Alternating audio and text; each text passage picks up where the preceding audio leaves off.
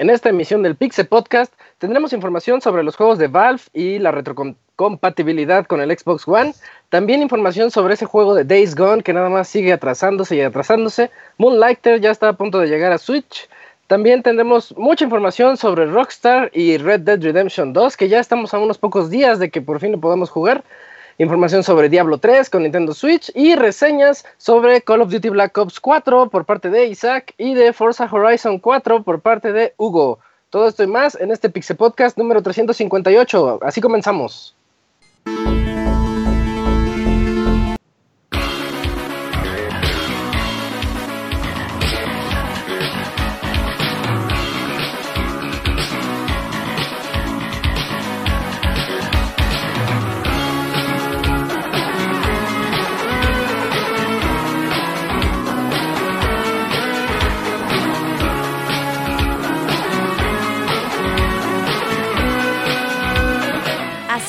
El Pixel Podcast, con la información más importante del mundo de los videojuegos. Quédense y diviértanse con nosotros.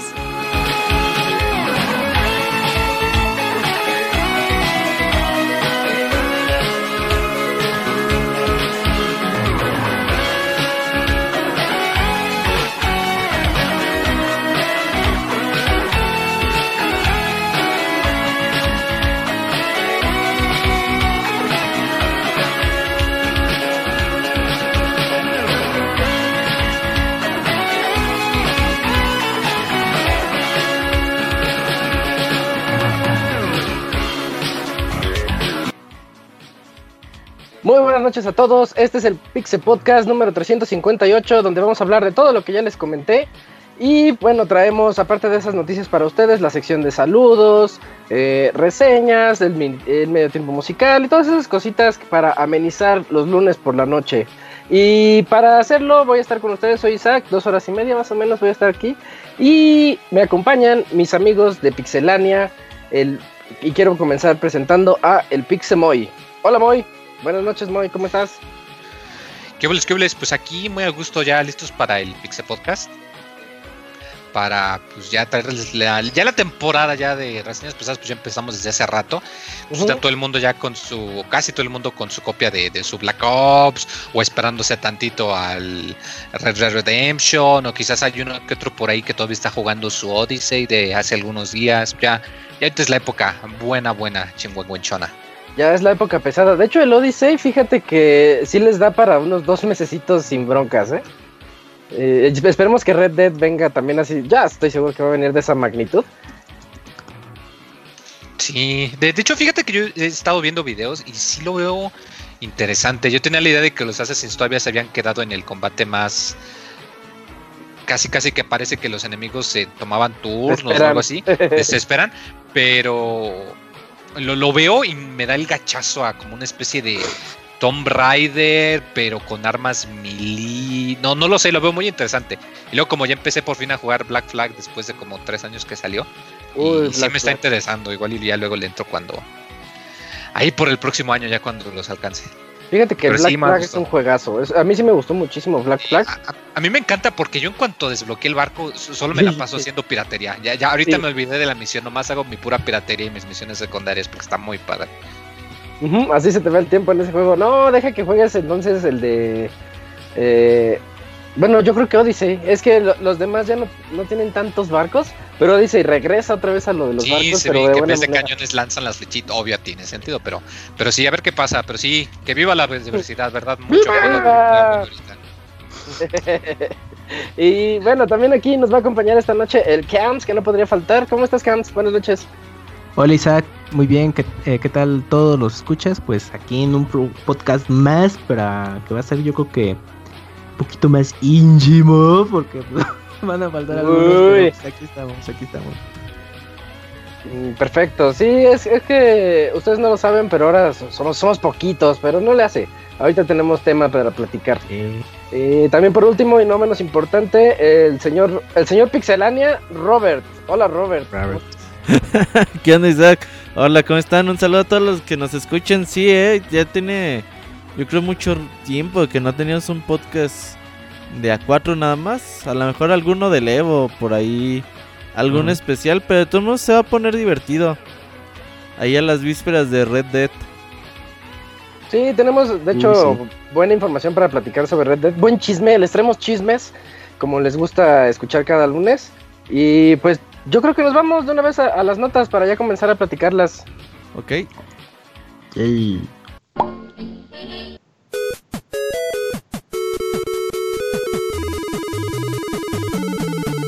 Síguenos en Twitter para estar informado minuto a minuto y no perder detalle de todos los videojuegos. Twitter.com Diagonal Pixelánea.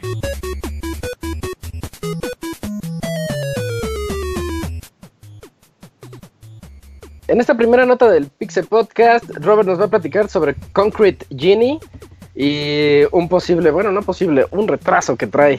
Pero antes de eso, Robert, les voy a comentar, mi computadora está toda trabada, así Ajá. que no voy a tener de otra más que dar el botonazo. Me retiro unos dos, dos minutitos en lo que reinicia. Ha- Hagan tiempo. Ok. dale, dale. Sí, claro, este hablaremos de Concrete Genie, este título que vimos por allá hace un año en la Paris Games Week. Que ahí Sony tuvo una conferencia, digamos, de mediana a grande. Y que fue uno de los juegos que más nos llamaron la atención en aquella ocasión. Fue. Es de un niño que al parecer tiene buenas habilidades con el arte. Y sus creaciones cobran vida. Así que este juego. Pues dijeron que iba a salir para este 2018, pero no. Le dijeron que se va hasta hasta la primavera del 2019. ¿Cómo lo ves, Cams?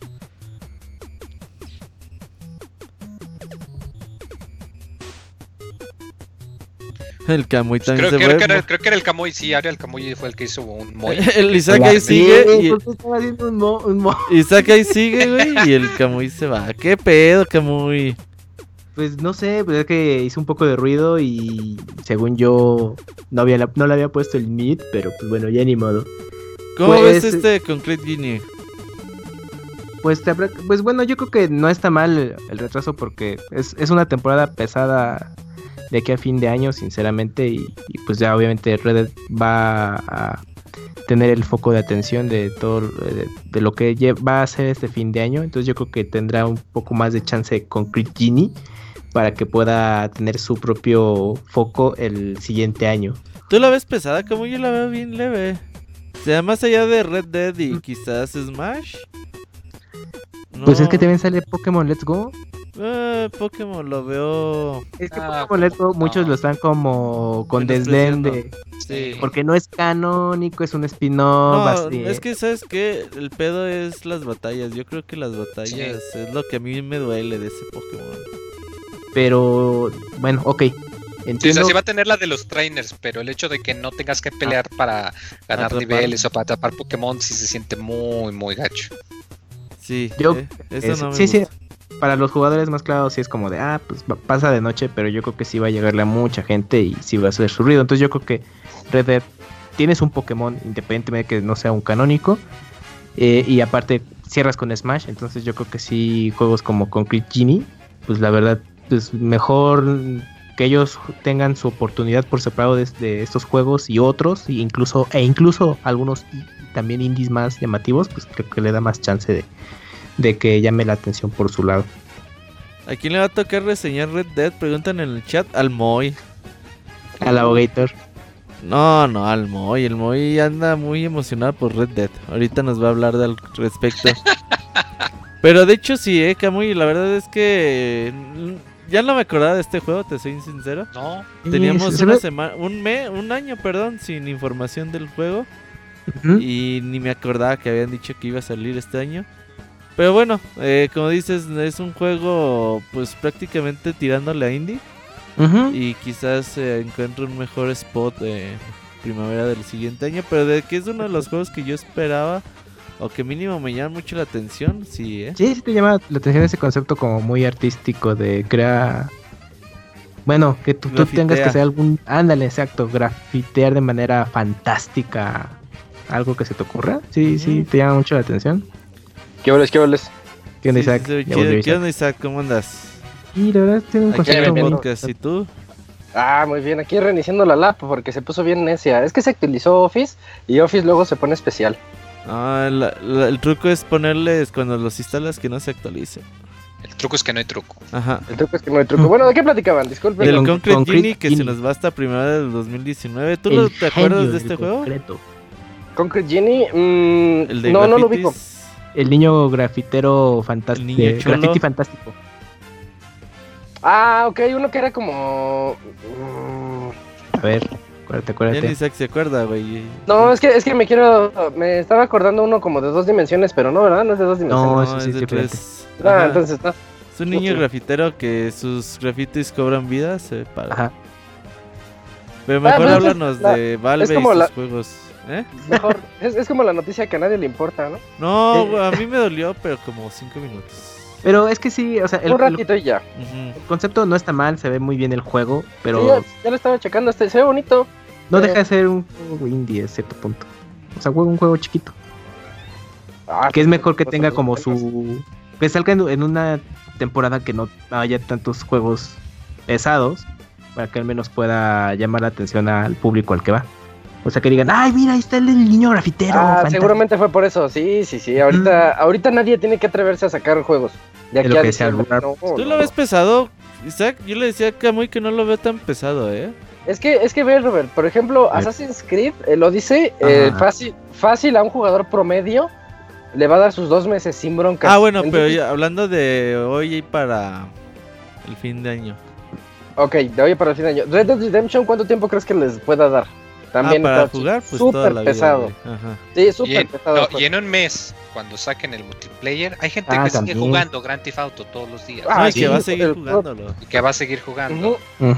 Y luego viene ese que de peleas, que no es de peleas de Nintendo, Smash. Smash, ajá. El, el Luego viene Smash está también así como que bien pesadísimo. O sea, con Smash se van a perder muchos. Yo le mencionaba al Robert Pokémon Let's Go que no lo toman muy en cuenta porque no es juego principal. Ah, ya, ya, ya. No, pero ese como, ¿crees que jale gente? Yo creo que sí, más al público que, Ah, bueno, que Pokémon, viene de claro. Pokémon Go. Sí, y es lo que le comentaba a Robert, que a lo mejor al público hardcore o clavado de la serie, sí es un juego que se van a omitir, pero yo creo que mucha gente eh, ajena a la sí, serie sí, va a llegar. claro.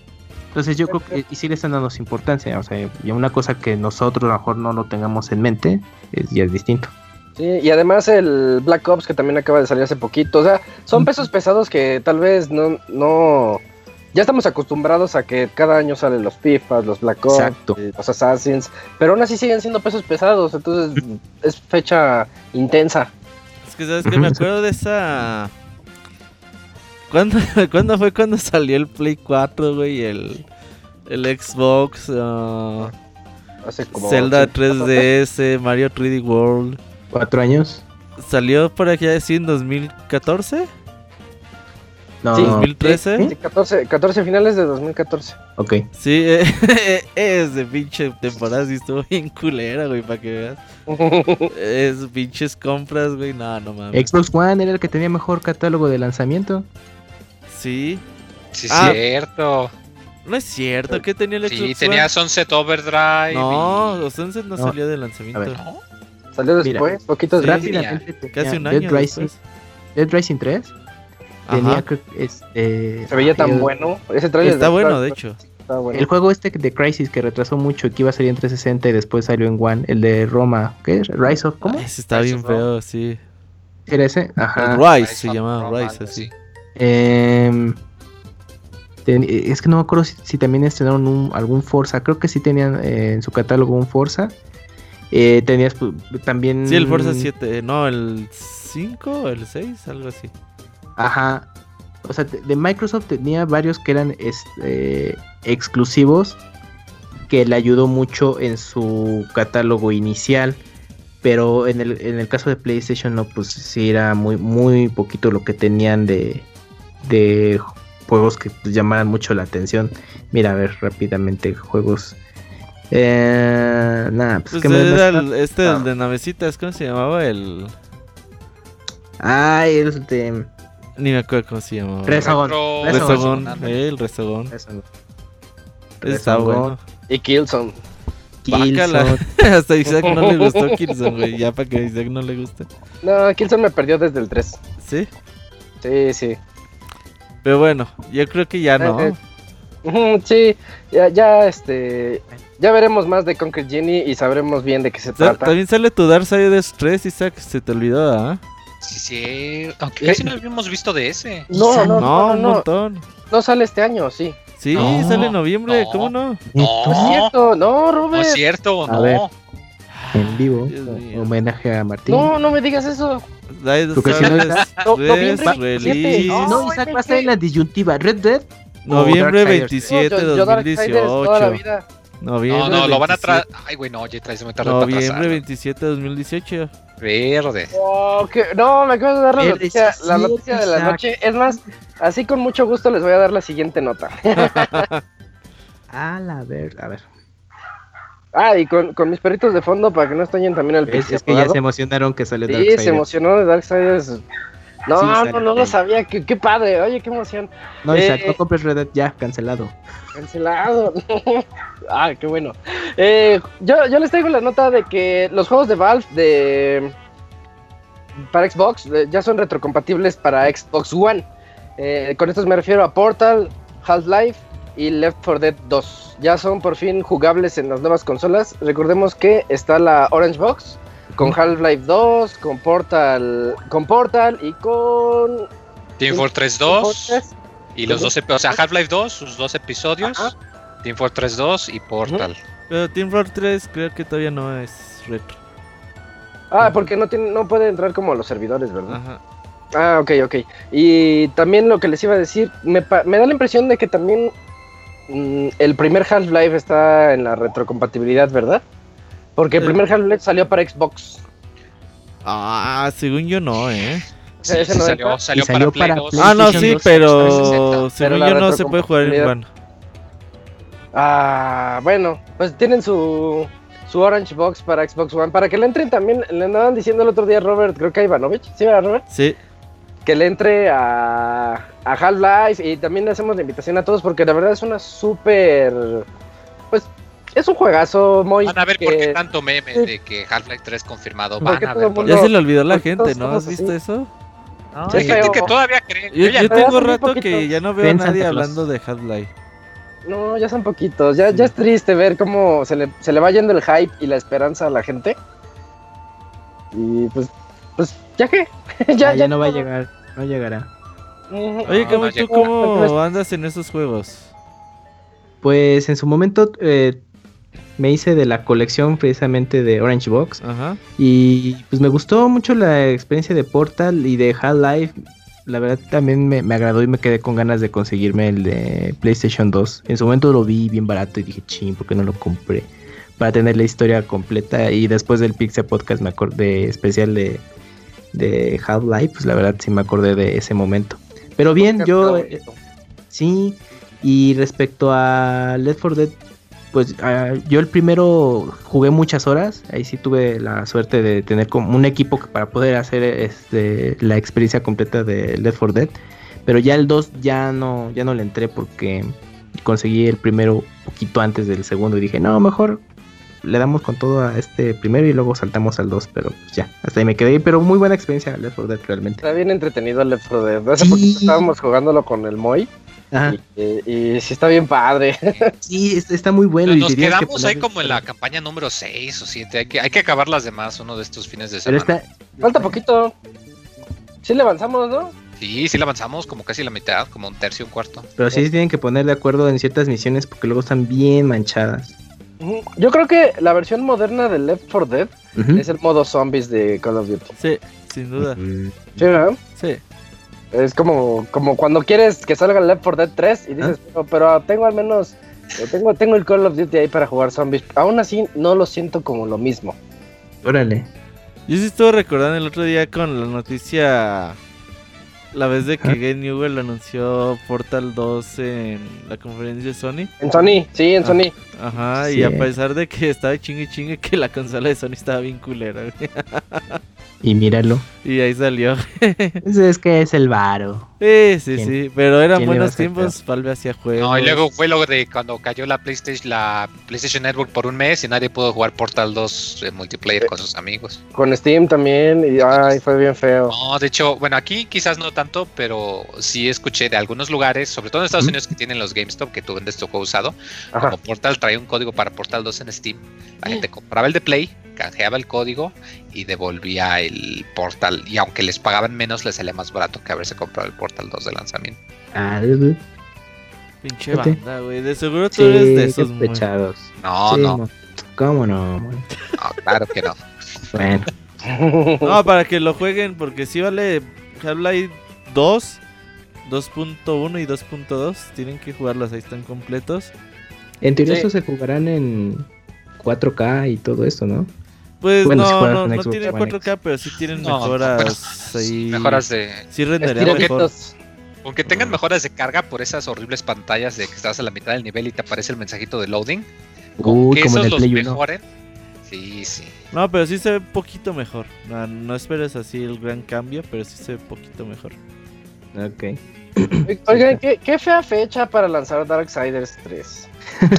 ¿Por qué? ¿No te gusta? Está bien, 27 de noviembre es buena No, fecha. no manches, se hubieran es- esperado. Bueno, es que no sé, sigo yo pensando en la ventana de lanzamiento de Red Dead. Ojalá le vaya bien a mi amada saga que ni siquiera sabía cuándo salía. Ajá, Eh, lo quieres tanto quedé que mal. sabes qué pedo. Le- Les quedé mal. Ay, es que soy tan fan de Darksiders y les quedé tan mal. Eh, Robert, cuéntanos sobre Days Gone, ese juego que yo siempre dije que era un Last of Us y que creo que no es un Last of Us. Sí, eh, pues Days Gone, de este juego lo anunciaron en 2015, me parece, 2016. Sí. Y que- pues ahí sigue en el horno, dicen, dijeron que ya lleva tres retrasos, creo. Dijeron que salió el año pasado, luego que este año, y bueno, ahora dicen que... Y luego dijeron que el próximo, y luego dijeron, bueno, el próximo, pero más adelante de Pero lo que habíamos dicho. Habían dicho después. 22, sí, Más 22 mejor. de febrero para el 2018, era la 2019 era la fecha original Ujú. Del tercer retraso y el bueno, el cuarto ya es 26 de abril. Así que esto yo creo que ya es acomodo de juegos y todo eso. En febrero salen varios juegos pesados de otras compañías, incluyendo Anden de EA, que es uno de los Ah, más esperados del siguiente año. Así Yo también que se me había olvidado. cuando son así eh, desfases de uno o dos meses, ya no es de que, ay, vamos a mejorar el juego, es de que ya le sacan al parche a salir ahí Claro. juntos algún juego. Ajá. Pero sí, yo creo que de los juegos que sí tienen pocas esperanzas, ¿no? Quizás nos sorprenden, pero no lo vemos muy bien, que digamos. es que ese primer tráiler que mostraron, la verdad fue muy impresionante. Yo creo que a la gente sí le gustó. Ese donde se veía que estabas entrando a una casa con desesperación y llegaba la super horda y tenías que salirte por así por una ventanita y decías, ¿y ahora qué tiene? Pues, ¿cómo, ¿cómo le va a hacer, no? Para salir de ahí. Y deja eso y se activas con la finta que, que pensabas que era The Last of Us 2. De hecho, sí, hasta pod- podría gente creer eso, ¿no? Yo lo creí por mucho tiempo. Dije, Sí. no, este, este va a ser un subjuego de un spin-off de Last of Us. Ajá, ándale, como Y un yo- entremés en lo que llegaba el bueno. Ajá, algo, algo así es lo que yo pensaba. Y luego sale el segundo trailer, Camps. No sé si lo recuerdas, donde va en la moto el protagonista. Ah, sí, sí, Y sí. te sí. quedas así de, oye, esto se ve como que bien. Ya no se ve tan mediano". chido. Ajá. ¿Y dónde está la mega horda que me estaba. no, ¿no? Ajá, exacto, sí. No, no sé, pues mira, pues el estudio pues es quien fue responsable de Siphon Filter. Y creo que este era un buen, un buen proyecto, pero me da la impresión que, que estuvieron rehaciendo muchas cosas. Y, y, pues el resultado es este de postergarlo y obviamente se parece mucho a The Last of Us y ese es la sombra que, que lo trae. Son los Entonces que yo- hicieron, perdón, el Uncharted de PS Vita. Sí. Sí, sí, eran esos. Ujú. Ah, ya cuando eso pasa ya nada, güey. Yo creo que... Ay, ese, ese Uncharted está menospreciado. Güey, ¿sabes por qué no me gusta el- ese Uncharted? Por- Te voy a contar la anécdota hoy que tenemos mucho tiempo para hablar. Eh, en el E3 del 2011, el primer E3 que fuimos, estaba al PS Vita. es- fue, fue la como De- consola que, de estreno. que mostraron, ajá. Ok. Y me formé como cuatro horas, güey, para jugar el puto PS Vita, güey. Pues sí, por primera vez. Ajá. Y me pusieron a jugar Uncharted, güey. Y los encargados, güey, de enseñarte el demo traían la instrucción de que jugaras tocando la pantalla, güey. Claro. Eso está muy chafa. Eso Ajá. está... Entonces sí. yo quería jugar con pues, los sticks y los botones y... No, no, Ah, no. mira, si quieres saltar esta plataforma, toca la plataforma y ya. Y así de... No, No, güey, yo no quiero, quiero. jugar con los controles. No, no, no, es que mira, mira. A huevo, entonces, imagínate, cuatro horas para jugar 10 minutos y jugar con ellos que no, güey. Yo Nah, por eso, verga. Ese puto Uncharted me cae bien gordo, güey. Sí, Ah. y, y de hecho esa es la razón por la que la gente le agarró como odio, porque se puede jugar 100% tocando la pantalla, y eso está horrible, porque es porque se vuelve como el modo, ya no es el modo fácil, es como el modo súper fácil. Nada más es presionar, como dices, plataforma salta, plataforma salta, clic disparas, algo así. Y Acelero, freno, ¿cuál es claxon. el chiste? Acelero, freno, claxon. Claxon, claxon, directo. Acelero, acelero, acelero. Y así te lo llevas. El Moy, hasta ahorita, ¡ay! De los Simpsons. Huevo, güey. Y, y, y lo, lo chido de ese juego es jugarlo con los controles. a Olvídate lo clásico, sí. Y se Sí. juega bien padre. Y de hecho la gente que dice, oh, el Breath of the Wild es muy innovador porque puedes apuntar con el control y creen que ello- él lo inventó. No es cierto. Desde Uncharted de Vita podías sacar el sniper y apuntabas con el control y se sentía tan tan realidad aumentada cuando Ah. le apun- le apuntabas hacia la- a los rivales con el control, con el con el Vita, que de verdad está su- eh, menospreciado el Es que estaba muy adelantado a la época y a fin de cuentas ese Uncharted fue un tech demo. ándale. Sí. Eh, Sí, pues sí, sí. ese fue su, su pesar. Pero bueno, Days Gone ya se nos se nos fue. Days Yo Gone sí tenía fe a Sony Days Blend Gone. se llaman, creo. Blend Studio, ¿no? Ajá. Blend Blend Studio son- me suena, me suena. Y es Sí, como pues- mencionaba Isaac, o sea, ese primer avance a mí me gustó muchísimo. Y dije, ah, no manches, es como la película de eh, esta de Guerra Mundial Z, ¿no? Los- Ándale, ándale, sí. Porque todas esas secuencias donde ves a toda la horda de zombies corriendo como desquiciados, dije, no manches, ese videojuego va a estar chingoncísimo. Y después, al siguiente año te muestran otra cosa y dices, ¿qué pedo? Y, y la acción acá, este, intensa de, de zombies persiguiéndote, se diluyó y pues ya luego lo olvidaron. Llega The Last of Us 2 con sus avances y, y ya, entonces quedó opacado y pues, la verdad qué lástima, porque yo sí estaba muy interesado en el juego. No, Se ya te no va a triste, terminar. Camuy, se te Eh, triste. verdad es que medio sí. año, medio Es año que más. sí, pues es que ese primer avance a mí me gustó muchísimo. Y creo que coincidí con Isaac en ese E3, en el chat, de que dijimos, ah, no inventes, se ve muy bien, parece The Last of Us, pero acá con esteroides, no, no sé. O sea, la verdad estaba bien, pero ni modo. de todo se fue mal. Ah, ¿Ustedes saben cuándo sale Dying Light 2? ¿Cuál? Dying Light, el de parkour zombies. Ah, no hay fecha. No, ¿verdad? No, No, no. ni ventana, ni nada. Ah, es que Apenas lo anunciaron el año Sí, pasado, el E3, ¿no? Sí, pero no, no han dicho nada. Sí, no, Ahorita no hay ni ventana, porque- pues. Porque se me antojó. Bueno. De pronto así me acordé. Sí, Techland, güey, creadores de... ¿Cómo Pues se llama? dice- ¿De Island? Dead Island, sí, Sí, esos güeyes son buenos para hacer juegos de zombies. con su famoso avance acá. Oye, Dead Island ¿Qué no 2 también que hicieron? Dead- eh, está ¿Qué súper no también hicieron detenido. este Dying Light? Sí, ¿Cómo, cómo? ¿Qué no Sí, hicieron? mismos. Porque ese sí está chido. El Dead Island está medio pito, pero Dead, este, Dying Light sí está chido. Está bien No, bueno. Dead Island, no- Dead Island no está pitero, güey, está bien chido. Pero está mal- es que es lo mismo, nada más que el otro es más rápido por el parkour. Ajá, sí, por exacto. el parkour y... Haz de Bueno, cuenta que es Dead, Dead Island con Mirror's Edge. uy, mira, es que juegazos, qué juegazos. Ojalá nos saquen el 13, pero no va a pasar. No, no, ya no. Ahora sí seguro ya no.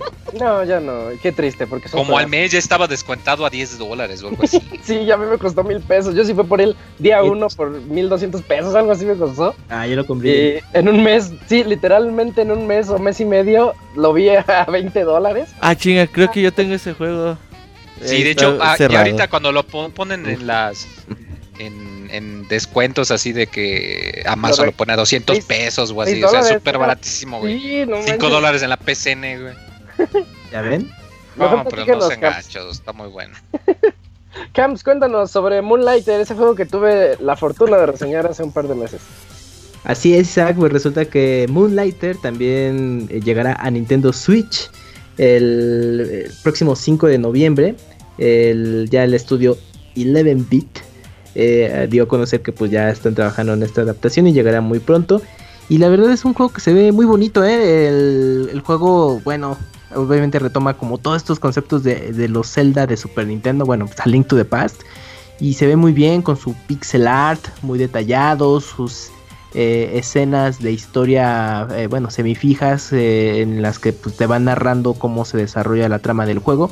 Y yo creo que es un juego que queda bastante bien para los eh, jugadores de Nintendo Switch, eh, que evoca estos juegos ya de, eh, de Zelda. Eh, pues si quieren jugar como algo muy similar y pues en su versión para llevar, queda bastante bien. De hecho, lo primerito que le dije a Robert cuando me, lle- me llegó el juego de reseña, la verdad yo no lo conocía. Cuando llegó, Robert dijo, échale un ojo porque se ve Igual te late. Ajá. Sí, pues ya, si te late o no, no importa porque te toca reseñarlo. No, pero te la pasé porque yo ya lo había visto y dije, este se ve bien. y, y dije, a ver, voy a echarle un ojo. Y, y lo primerito que le dije a Robert, creo que a, lo- a los 15 minutos de jugarlo, este juego lo quiero en Switch. Porque, eh, porque si sientes así como que de por sí te da mucha adicción, de que tienes que eh, ir a, a los, a los calabozos, conseguir muchos ítems, poner tu tiendita, ir mejorando la tiendita, eh, comprarle cositas para que puedas vender más, comprar aparadores para que llegue más gente, comprar, por ejemplo, seguridad porque pueden llegar a robarte. eh, no sé, muchas, tiene muchos detallitos para que, como para que sea un indie. Sí, Y dices, ay, ¿cómo poner una tienda para ser eh, divertido? Pero sí lo es, es bien divertido y muy entretenido. Una vez, eh, me acuerdo que se lo puse a mi novia y eran las 5 de la tarde. Y le dije, mira, nada más voy a hacer una misión de calabozo y una venta en la tienda. Y los dos estábamos así como que bien metidos en el juego y de repente ya eran las 5.40, se te va casi tres cuartos, Sí, casi tres cuartos de hora en una tiendita.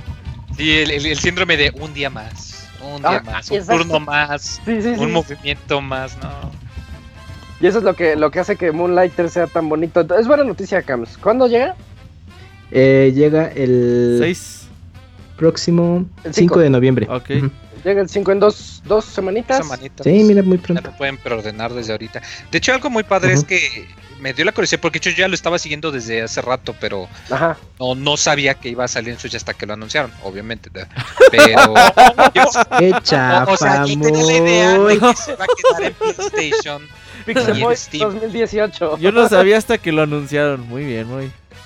No, o sea, como por ejemplo, cuando se lo Guacamole, durante Ajá. mucho tiempo fue exclusivo de Sony, luego salió en PC y después de muchísimo más tiempo ya empezó a salir en todo. Yo Sí. pensé que este iba a ser algo parecido y me puse a checar y ellos tienen así su plan como de plan de acción o así como que te dicen y para enero vamos a vender tanto y para febrero Ajá. así, pero más para contenido de que van a estar actualizando con contenido gratis y dicen para noviembre, de hecho ya lo hicieron, si tienen las otras versiones eh, actualizaron que metieron eh, unos calabozos y varios ítems y eventos y que luego para febrero creo que van a meter alguna otra cosa y así te, te Sí. pone de que lo van a seguir actualizando por todavía unos 7, 8 meses, lo cual es muy chido, o sea, el hecho de que pues, estén comprometidos a darle mantenimiento a, a un juego por tanto tiempo, entre comillas, porque pues darle soporte a un juego que no tiene multiplayer por tantos meses y que sí, pues no. No, no es, no es imposible, pero ciertamente no es algo muy, muy frecuentemente. Creo que, por ejemplo, eh, Stardew Valley, que por ejemplo también Ah, por sí. ella va a sacar su multiplayer pronto. Eh, Hollow Knight, que también sacó sus, sus expansiones también y que eh, Ah, sí. gratis. Pero de eso como que sí no hay, no hay mucho contenido, pero pues obviamente es también un punto a considerar de que pues si lo compran, pues las actualizaciones constantes van a alargarle la vida o van a convencerlos de que pues, lo vuelvan a agarrar a los dos meses. Sí, y es, es algo muy raro, como tú dices, que un juego que en apariencia se ve tan simple, que digas, ay, ¿a poco le siguen echando mano a eso? Es muy bonito que los creadores hagan eso. De hecho, desde que salió y, y vi el trailer dije, ay, pinche juego se ve bien. Nada más que, como les dije antes, la tiendita decía, ay, esa pinche tiendita como que no debería de estar ahí. Pero ya que dijo Isaac que, que está muy padre la mecánica, sí, este juego es compra día uno. Hay que nos diga el Moy que entre a la eShop a ver si ya está en preventa, que nos diga cuánto Ya vale. está en En preventa vivo. A 500 pesos, algo así. 200 ya. Y de seguro el Moy no se lo va a comprar. Uy, ese sí sonó Güey, es que en caro. Steam está en 150. Sí. No, mo. Sí. Pues sí Siendo- lo quiero en Switch, honestos- pero aquí sí me duele mucho. güey. Sí, siendo honesto, sí dice, sí está un poquito elevado el precio, pero es un O sea, juegazo. porque, o sea, sí lo quiero porque pues es Switch, es portátil y, y sí es diferencia, me consta porque he jugado más Stardew Valley en el Switch que en la PC, además, a pesar Claro, de que lo jugué claro. antes en la PC, ya llevo más horas como las en Switch, entonces me consta que sí lo juegas más. Pero, güey, estás hablando del triple de precio, como que en Ah, verdad, sí. no sé, güey. Vale 489 pesos Ah, así ya. en Así México. 500 no, 489 sí. ¿Dónde está más barato? Ahorita les digo. bueno, mientras buscan eso, mejor que el Camps nos hable eh, sobre, sobre Pokémon Go. Fíjate, Isaac, que pues bueno, para todos aquellos que aún siguen saliendo para capturar eh, Pokémon, pues ya podrán... Oye, Carlos, des- Mm, Disculpa la, disculpa la interrupción. sí, dime, es- dime. ¿Pokémon? ¿Pokémon? ¿O Pokémon? Es Pokémon. Como quieras decirle. O como Es quieras que, es que decirle, sí tiene un acento, ¿no? Pero como Sí. es japonés, no sé. Es que creo que es, es Poki- Pokémon. Bueno, no sé, está raro, pero pues... Creo que nos falta Eugene, que es, es muy clavado ah, en la Eh, fonética de las palabras. Sí, yo creo que en el siguiente programa... Porque creo Hay que hay gente que se enoja si les dices Pokémones. Es que es Ah, Pokémon, sí, que- es que no hay plural. Sí, en el plural, que ahí sí tiene que ser Pokémon. Entonces no hay Pokémon y Pokémonas. No.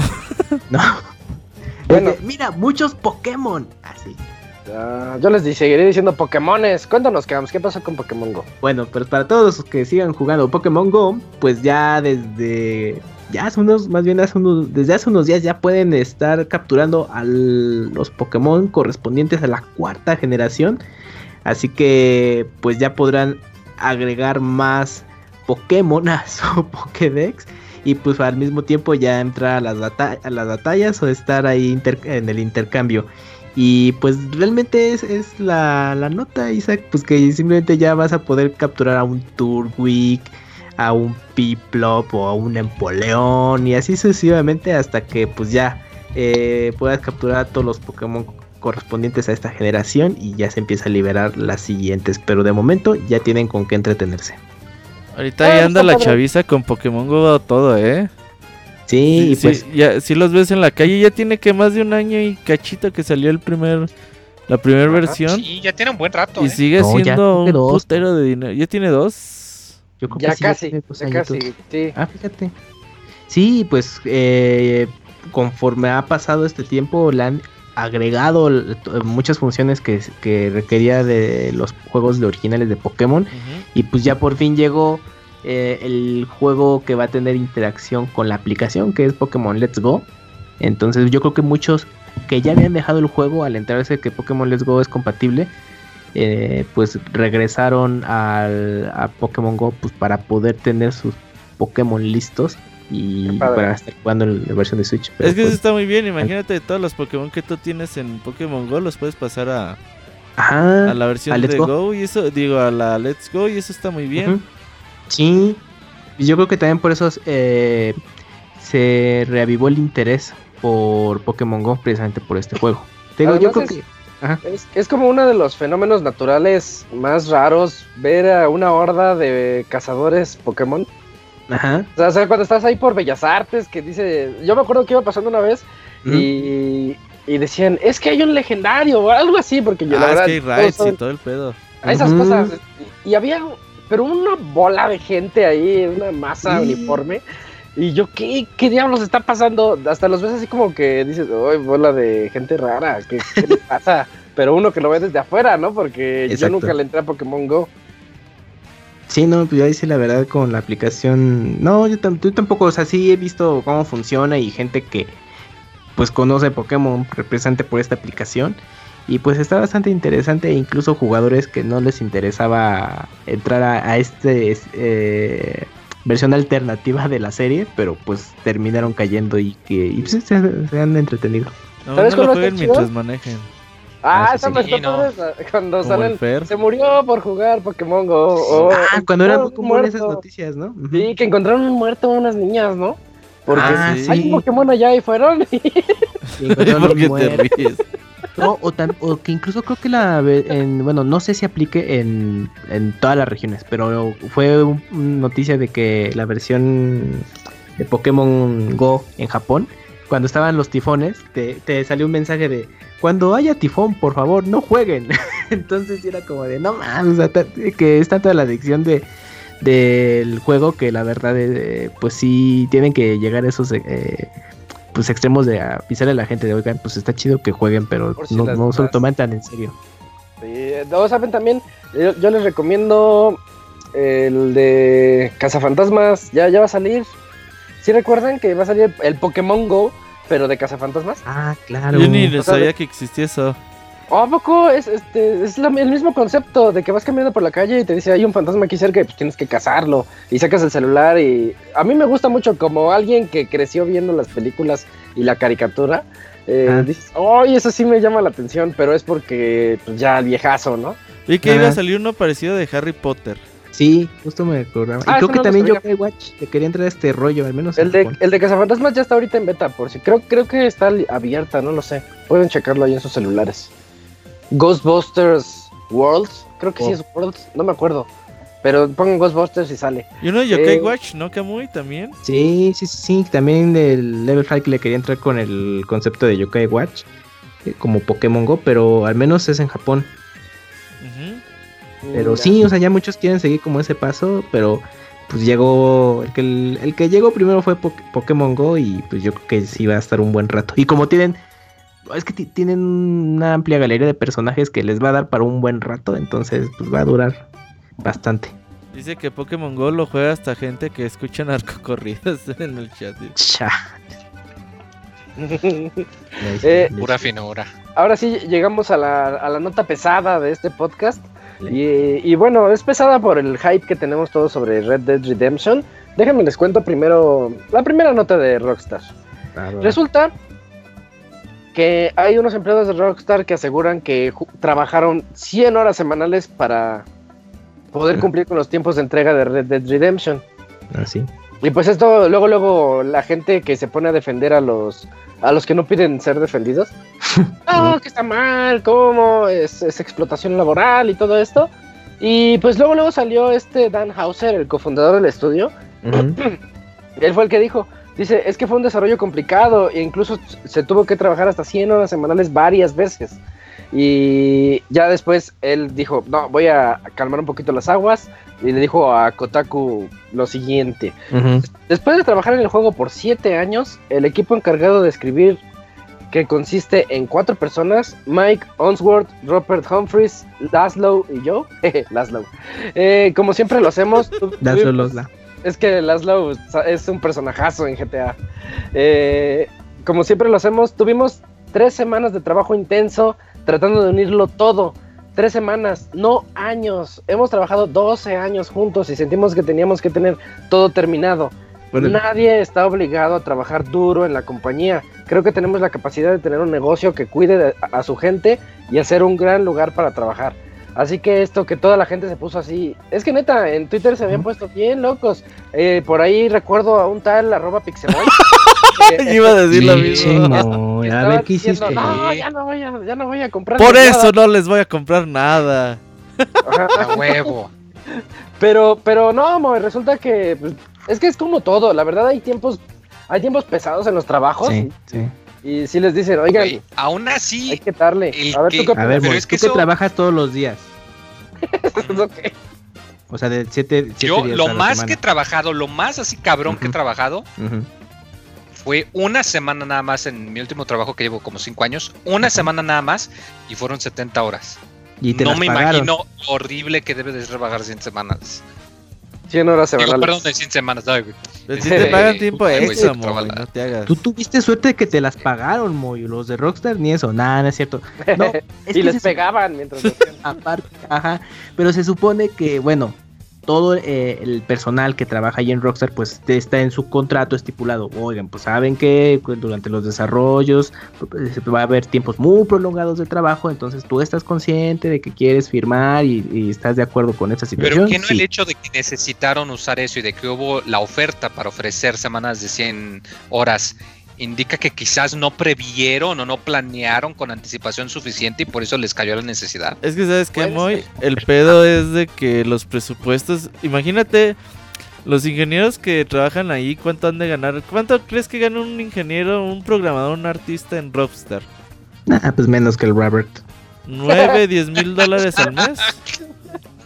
Pues Sí. en, en teoría, porque es primer mundo y lo que tú Imagínate quieras. que le pagan a 200 cabrones. Si se atrasa el juego un año, güey, ¿cuánto, cuánto, ¿de cuánto dinero estamos hablando? A veces está bien, cabrón. O sea, no es solamente decir, ay, pues que se retrase el juego y ya.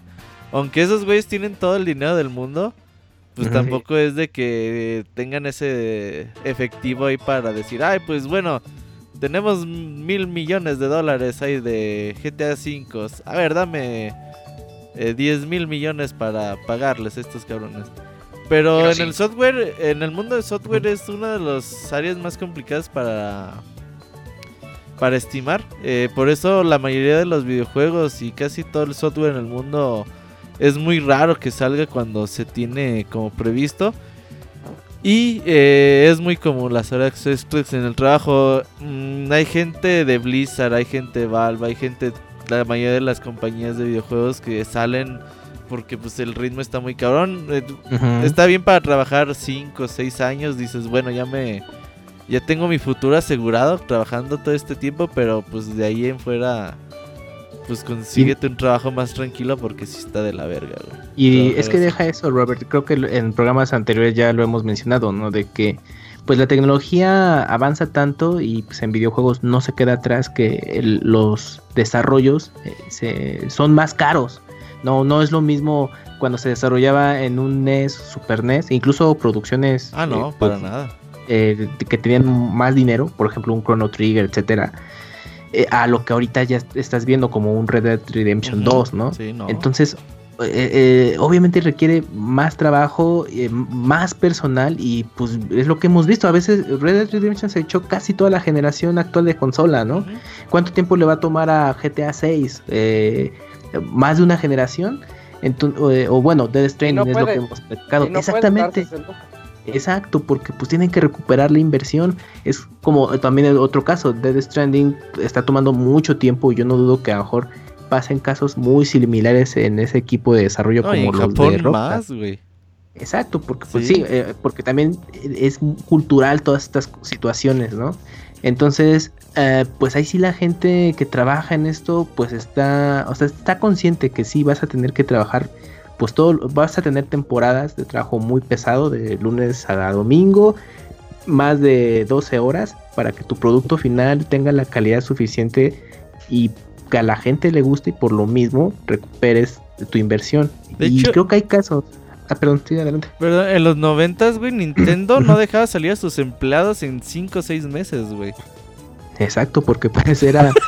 tenías que ser los de pinches de juegos. Y no eh, los japoneses, dejaban salir para japoneses que no dijeran en qué estaban trabajando, güey. No, no, ajá. y no me Oye, ¿te acuerdas que hasta había censura en los créditos? Sí, no, se Ah, ponían claro, para- nicknames, ajá. O sea, no, decía ahí Robert Pixelania, no, decía este, Juanito, no sé. Patitas, güey, así. Pixie King. Para evitar Sega el, hacía mucho eso, sobre todo. el robo de talento. También Konami. King, cuando no Ah, hacía SNK. cosas buenas. O sea, todavía que te tenían ahí tus 100 horas semanales, no te podían dar ni siquiera crédito por eso. pero era para evitar la fuga de Eso talento. sí, eso sí está medio cruel.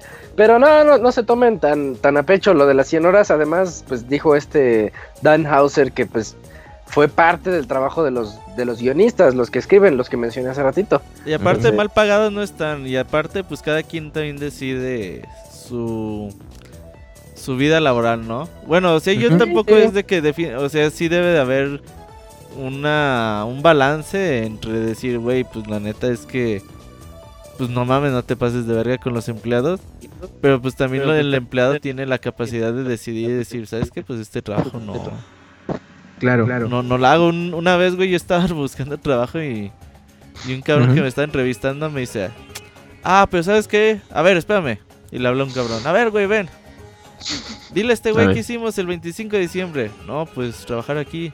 Y dile que hicimos el 1 de enero. No, pues trabajar aquí. Ah, te lo advirtieron. Ajá, y, yo- y me dice, ¿quieres trabajar aquí? Le digo, no, pues muchas gracias. Digo, la "Yo- verga". Sí, le- sí, no, pues no estoy pinche loco, güey. Sí, digo, hay trabajo de todo tipo y como dice Robert, pues eh, tú eliges el que más te convenga y en el caso del desarrollo de videojuegos pasa lo mismo. Exacto. Ni modo. Ni Bueno, modo. eh, la, la Este- siguiente nota de Red Dead es algo que ya hemos venido. De hecho, en el previo lo platicamos un poquito, pero pues ya se hizo, se hizo del dominio popular. El juego Red Dead Redemption 2 pesa más de 85 gigabytes. Eh, Nah, ya no quiero nada. Pesa, ¿ya no, ¿ya no lo vas a instalar? Nah, mejor me compro un disco, un disco duro portátil Isaac, le pongo una estampa de Red Redemption 2, ahí está mi juego físico.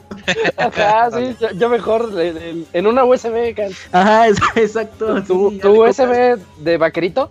Ajá. Y dices, este es mi Red Dead Redemption 2. Ah, Te lo físico. pones al play. Oye, estaría bien chido eso, que lo hubieran vendido de esa forma. ejecutable. Un ejecutable así con USB llegas, lo conectas a tu play y ahí está. Porque resulta que son 89.2 gigas. Si lo quieren comprar en físico, pues ya saben, tienen que van, su, compran su, su juego físico, que de hecho vienen dos discos. Uno es para, para instalar y otro es para jugar. Es, eso es- a mí se me hace tan sorprendente en esta generación tener un, un juego para de evitarte. discos. para Así había evitar uno en Play hacer cambios 3, de había, un- así había un juego en Play 3, ¿no? ¿Cuál? Uno que instalabas y jugabas con el ¿Metal otro Gear? disco. Me suena, No. me suena, me suena. No, no Metal Gear no. ¿No era el Pero- mismo GTA 5, güey? No, ese- pero fue en ese en No, Xbox. Era en un disco. Era en un disco, pero sí me suena que, que hubo uno. Lo raro de aquí, eh, yo no entiendo por qué lo hicieron así. Si existen los Blu-ray eh, de doble capa y multicapa. Con un Blu-ray doble capa sí estás alcanzando los 50 gigas, pero con un multicapa sí se puede. Tal vez el láser de Play no permita los multicapa, no lo sé. decir, porque que no había un problema con el Play 3, igual que es. No, era con el Wii U. Ajá. Hubo una consola que tenía problemas por eso, de que si había discos de doble capa y que a la hora de leerlos les fregaba el lector. Ajá, Eso sí, lo hacen 3, por eso. Era generación. Igual y por eso mismo. Puede ser, ¿eh? A mí me pasó eso con, con el Play 3, que ya mi Play anterior no leía dobles capas y pues ya me perdí de jugar Resistance 3 por mucho tiempo. O los Eh, Uncharted, ¿no? Eran doble capa, creo. Mm, Sí, los. Resistance, Killzone 3 y no recuerdo qué otros, pero los pesados ya no los podía yo jugar y fue muy triste por un rato. Eh, ah, lo- lo- ya les digo, si lo compran físico, pues ya van, y así lo compran, llegan, tienen actualización día 1, se esperan un rato y ya después lo, pue- lo pueden jugar. Si lo compran digital, ya está ahorita disponible la, la predescarga para que el viernes ya se desbloquee y ya puedan entrarle desde el viernes a las 12 de la mañana. Pero eh, ahí les va la contraparte. Como pesa Verde. 90 gigas, y el- la forma en la que se instala en, en PlayStation es de que. Ahorita hablo del Xbox. La forma de la que se instala en PlayStation es de que siempre tienes que tener casi el doble de espacio para poder instalar un juego. Si un juego pesa un giga, necesitas casi dos, porque en lo que es- uno es en el que se baja y otro cuando se baja se instala y ya después te borra lo que bajaste. Y por eso necesitas esos 2 gigas. Entonces, para, te- para poder descargar el de Red Dead Redemption 2, necesitas un aproximado de 150 gigas en tu Play para tenerlo de forma digital. Lo que, pues, ahorita para muchos es- se les hace así muy exagerado. Y pues sí puede ser algo exagerado, pero es lo que hay. Para Play, el Xbox tiene una forma diferente de instalarlos. Y para ese, que también son por ahí de los 90 gigas, necesitan un aproximado 110 gigas, me parece. O sea, no, es- no son los 150 del, del Play. Pero de todas maneras, ya saben, necesitan más de 100 gigas para poder instalar su juego digital de Red Dead Redemption 2. Y esto solo habla de lo, de lo pesado que va a estar, ¿no? O no, no hablo de lo, de lo pesado de los gigas, hablo de lo... De lo del super trabajo que han de haber hecho los, los de Rockstar aquí. A mí no me deja de sorprender un juego ya aproximándose a los 100 gigas. No, y eso, imagínate la siguiente generación. Ah, Sí. pero querían sus juegos en, con texturas 4K, ¿verdad? Ajá, Ah, no, hiperrealistas y todo eso. Y así va a estar más y más. Pero bueno, ya la, las unidades de almacenamiento y eh, ancho de banda de envío de datos se está mejorando. Eso está muy bien. Sí, eso está padre. Y bueno, pues ya próximamente esperemos que de aquí a dos, a dos semanas tengamos la reseña de Red Dead Redemption porque hay que darle su tiempo. Es de esos juegos que hay que hay que explorar y hay que ver cada parte, cada rinconcito y por qué se tardaron tantos años y por qué pesa tanto y por qué Rockstar le echó tantas ganas a él. Eh, Y negreaba a sus empleados. y negreaba así a todos sus empleados. Eh, mejor Camps, cuéntanos sobre los mojigatos de Sony. Ah, pues qué cosas. Cuando, haciendo un poco de memoria, eh, con PlayStation 1 se caracterizó porque te ofrecía juegos mature, con gore, cosas que no veías en consolas pues, de Nintendo, ¿no? Bueno, entonces pues resulta que los eh, que bueno, llega la serie de Senran Kagura, una serie de, de chicas ninja chinas, bueno, japonesas, Chichonas. que se caracteriza que se caracteriza precisamente por ese atributo que son muy chichonas Ujú. Y que se hizo de muchos fans. Pues resulta que su juego más reciente, Senran Kagura Burst Re Newell, eh, tiene un minijuego llamado Intimacy Mode, en el que pues tú puedes toquetear a tu gusto a las chicas virtuales de Senran Kagura. Un privado, Camps. Así es, tal, ah, tal cual. La verdad, yo le eché un ojo a este minijuego. Híjole, es que está, está muy chistoso porque pues tú puedes eh, pues rasgarles la ropa y estarles ahí meneando este pues los las chichis, darles de nalgadas y, y, hasta incluso tiene un agregado de que puedes darles un beso virtual a las chicas en donde pues beso de payaso al menos el video en el que vi no llegaron a ese punto. Pero la verdad sí el, el, minijuego está muy muy sugerente. Entonces yo creo que fans de monas chinas de ese estilo yo creo que les va a encantar. Gerson. pero exactamente te estamos hablando a ti Gerson. Pero resulta que para la versión americana pues eh, PlayStation le dijo al equipo eh, de Exit Games que oigan pues bájenle eh, porque pues sí está muy elevado y aquí en Occidente tenemos otras costumbres, ¿no? Entonces desafortunadamente la versión de PlayStation 4 no va a incluir ese minijuego, pero la versión de PC sí, así que pues si juegan en 4K como el abogado y quieren checar y les llama la atención este juego en PC podrán jugar el juego íntegro.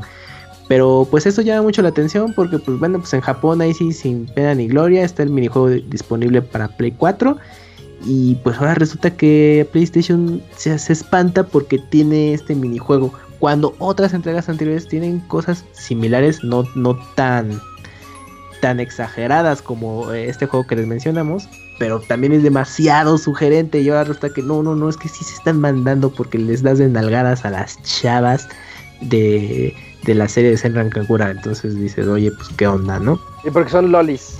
Ajá, exacto, son lolis.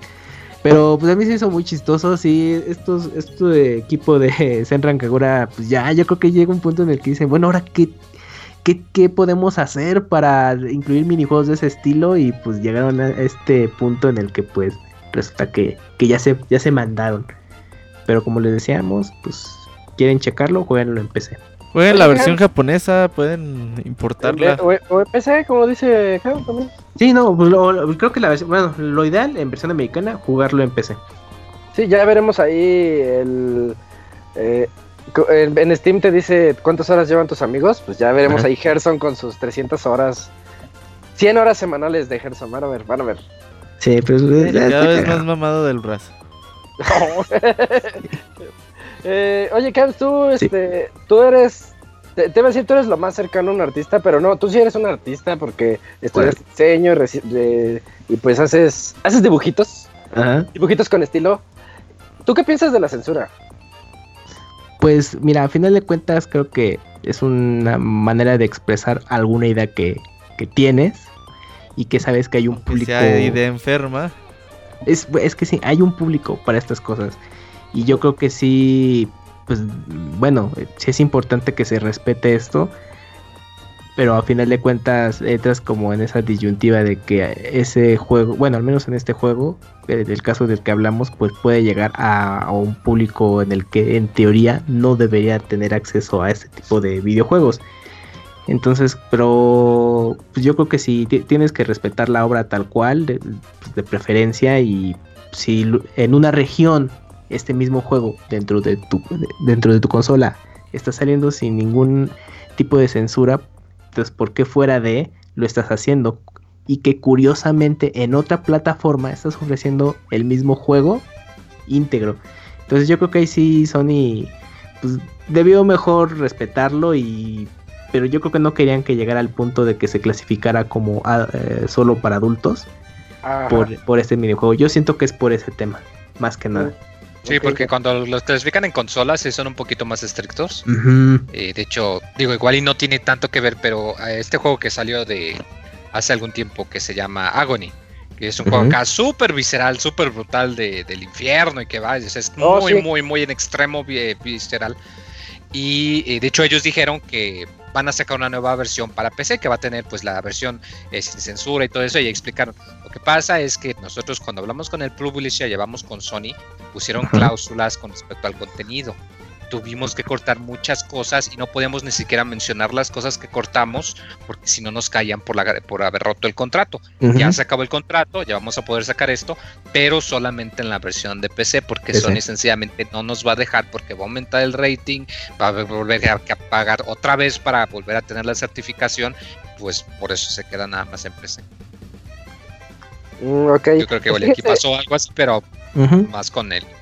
Fíjense que en PC pasa, algo parecido, pero lo que pasa ahí es que hace poquito eh, leí por ahí que eh, si tú haces un juego así bien intenso y lo quieres subir a Steam, los, de, los de Steam te pueden decir, oye, sí lo vamos a poner, pero, te tienes la advertencia de que a mucha gente le puede ofender tu contenido.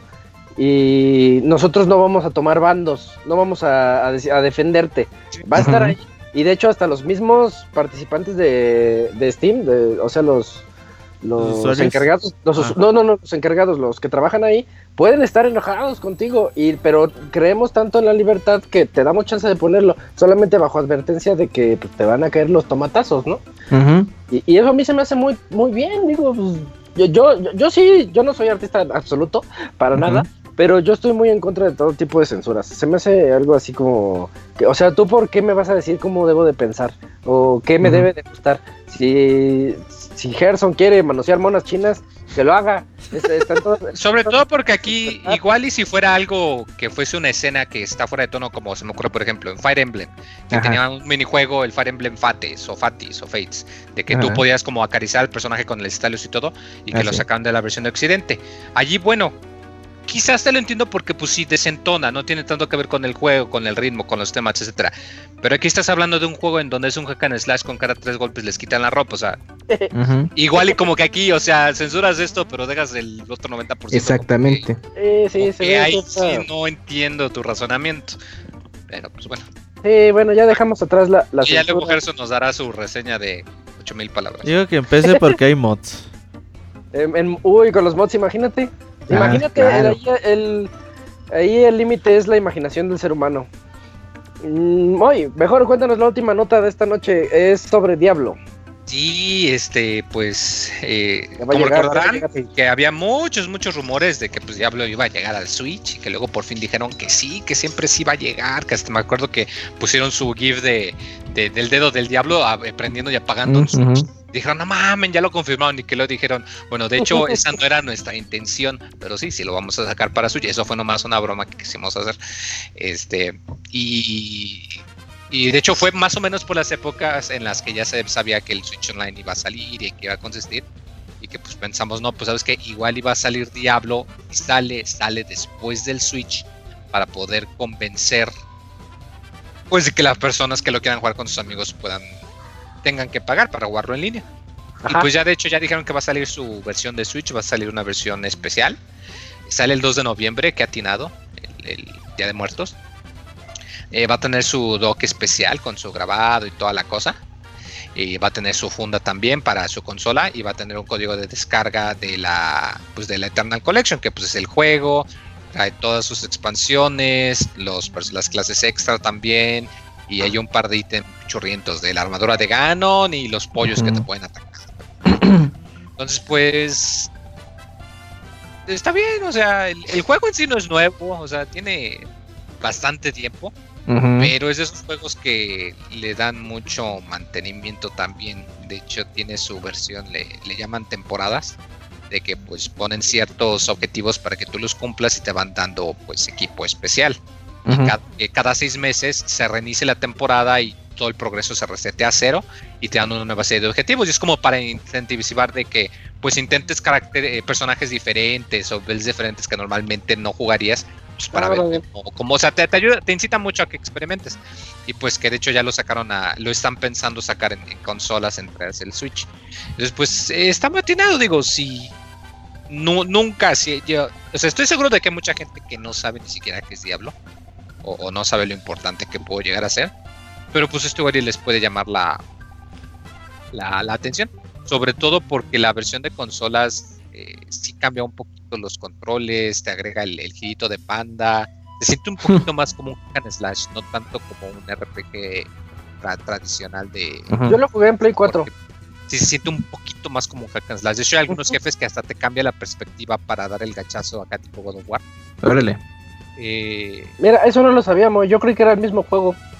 no, bueno, eh, en sí el contenido es el mismo, pero te digo que Ajá. el hecho de que te añaden el, el giro de panda, el, el movimiento de evasión, cambia muchísimo, muchísimo las dinámicas porque tus personajes melee pues son mucho más móviles, los personajes de larga distancia igual tienen más facilidad que si de por sí son muy este, frágiles.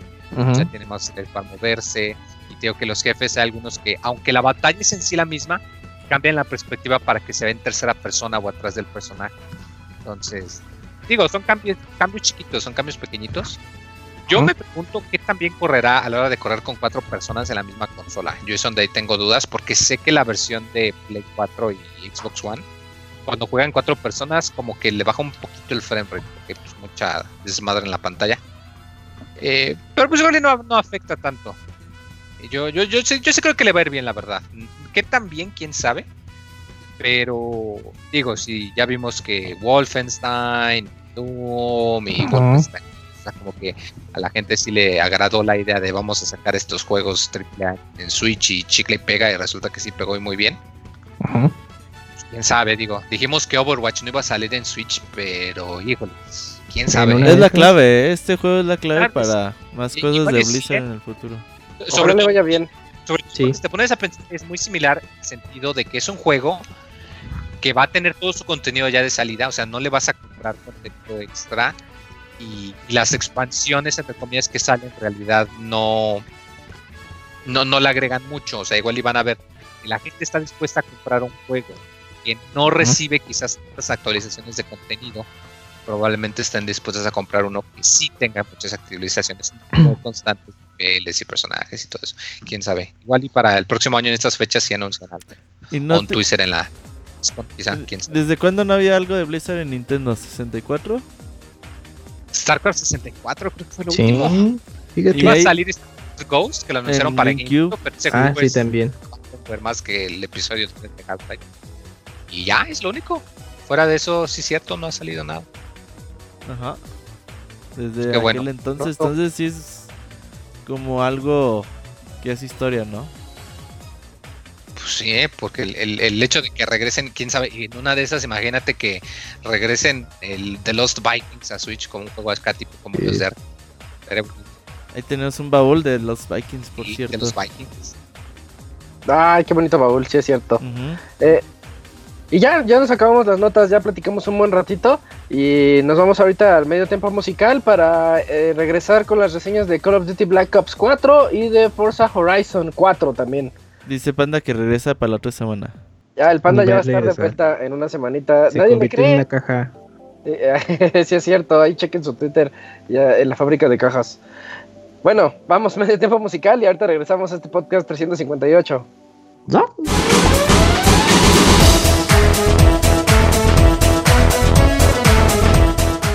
Escuchen el Pixe Podcast todos los lunes en punto de las 9 de la noche en pixelania.com.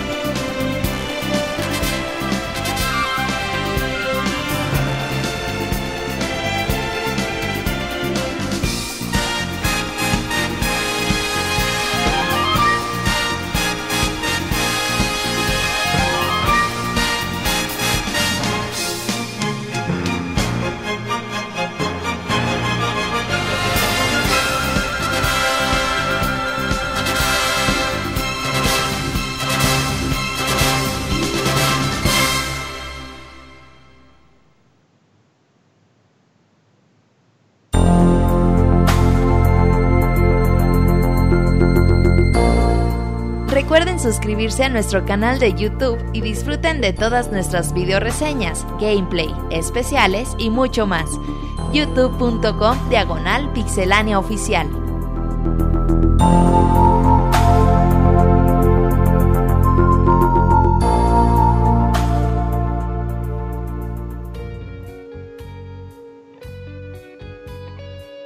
Ya estamos de vuelta en este Pixel Podcast número 358. Y Robert, esa, esa canción sí la tiene Camp, sí es gran día. Sí, el, ese opening. tiene mucho conocimiento y sí. Tema principal de Grandia. Play 1, Play 2, Ujú. Kamui? No, Play 1. Play 1, ¿ah? Play 1 y creo que Saturn Y también. Saturn. Lo pueden conseguir en GOG y en Steam creo también ahorita. No, no lo hace Vanillaware de los de. Ah, no, es... Es otro estudio, se me va el nombre, pero no, no es Vanillaware. Es el mismo de mm, Lunar, ¿no? Silver Star Story. Sí, sí, se me va el nombre, pero sí, son los Game mismos. Arts.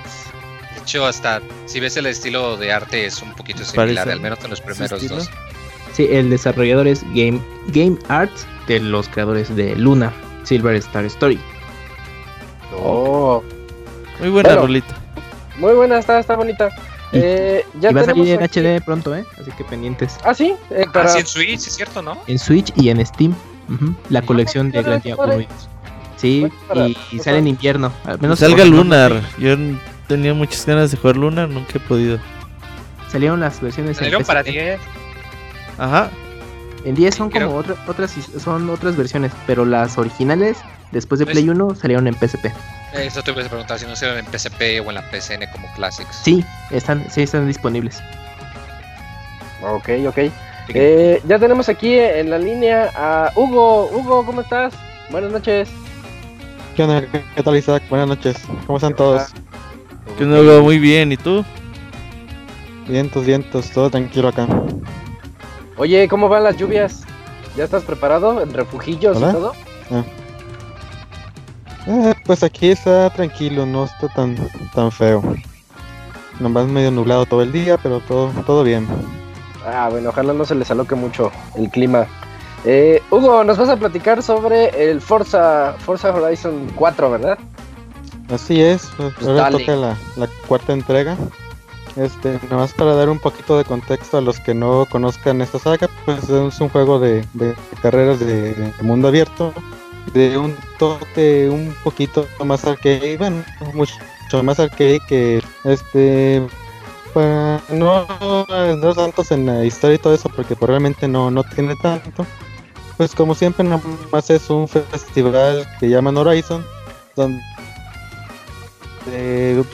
compiten de nivel de progresión. Este, contamos aquí con carreras de cuatro tipos diferentes que son road racing, dirt racing, cross country, carreras callejeras que ya se encontraban todos en juegos anteriores, donde pues la conducción es ya sea en carreras sobre el asfalto, este, de un punto a otro punto, ya sean vueltas, o combinación con asfalto con, con pura terracería, pura terracería.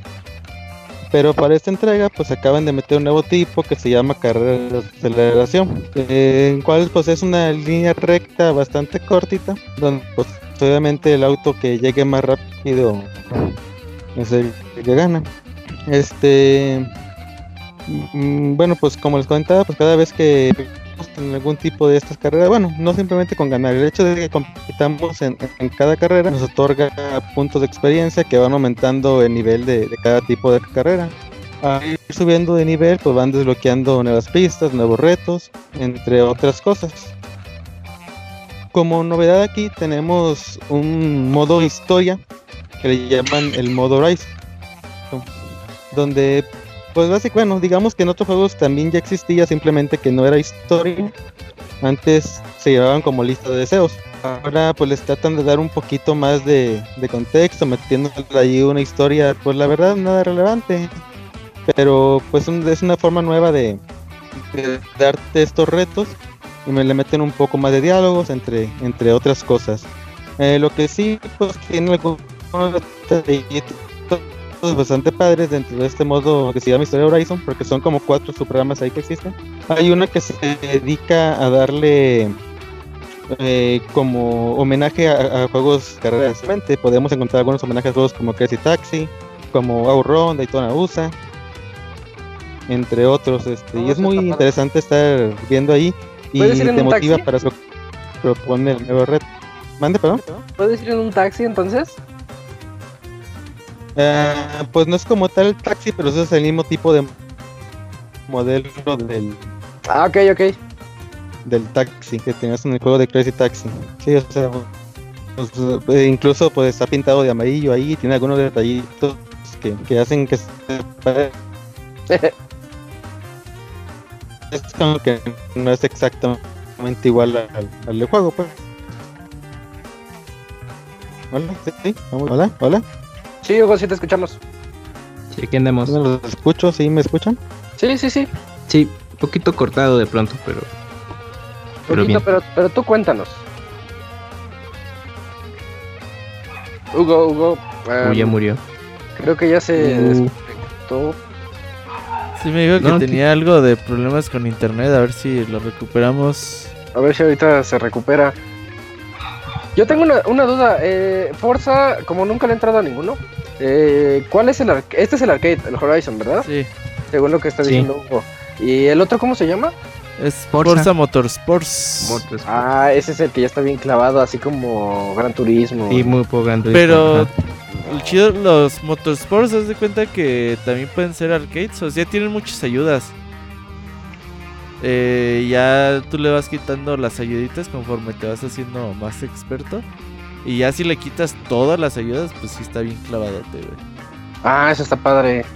Pero está chido porque, o sea, si no tienes tanta habilidad, pues no es para que le batalles tanto. Hugo, ¿sigues, ¿sigues por ahí, Hugo? No. No, no, no. Creo que no. Y en Skype sí sale como conectado, pero no, no, no, Sí. no sé qué esté pasando. Sí, yo creo que el déjale digo y a ver si lo dejamos para la otra semana. Dale con Call of Duty y a ver si alcanza el Moy a darle con Mega Man, ¿no? Pues pero- ya le di la pero- semana pasada. Pero- Ah, pero sí, tengo la de. Pathfinder Kingmaker. Bueno, deja a ver si recuperamos a Hugo y deja. Vemos qué tal. Que la de Dead Isaac, ¿no? Eh, me lanzo con, Ah. Con Call of Duty de una vez. Va.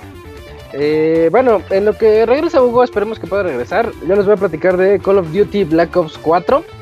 Eh, nosotros ya estamos acostumbrados a año tras año de que salen los, los Call of Duty, Call of Duty y mucha gente se queja de que dicen esto es más de lo mismo, ya no innovan en nada y pues en cierta medida tienen razón.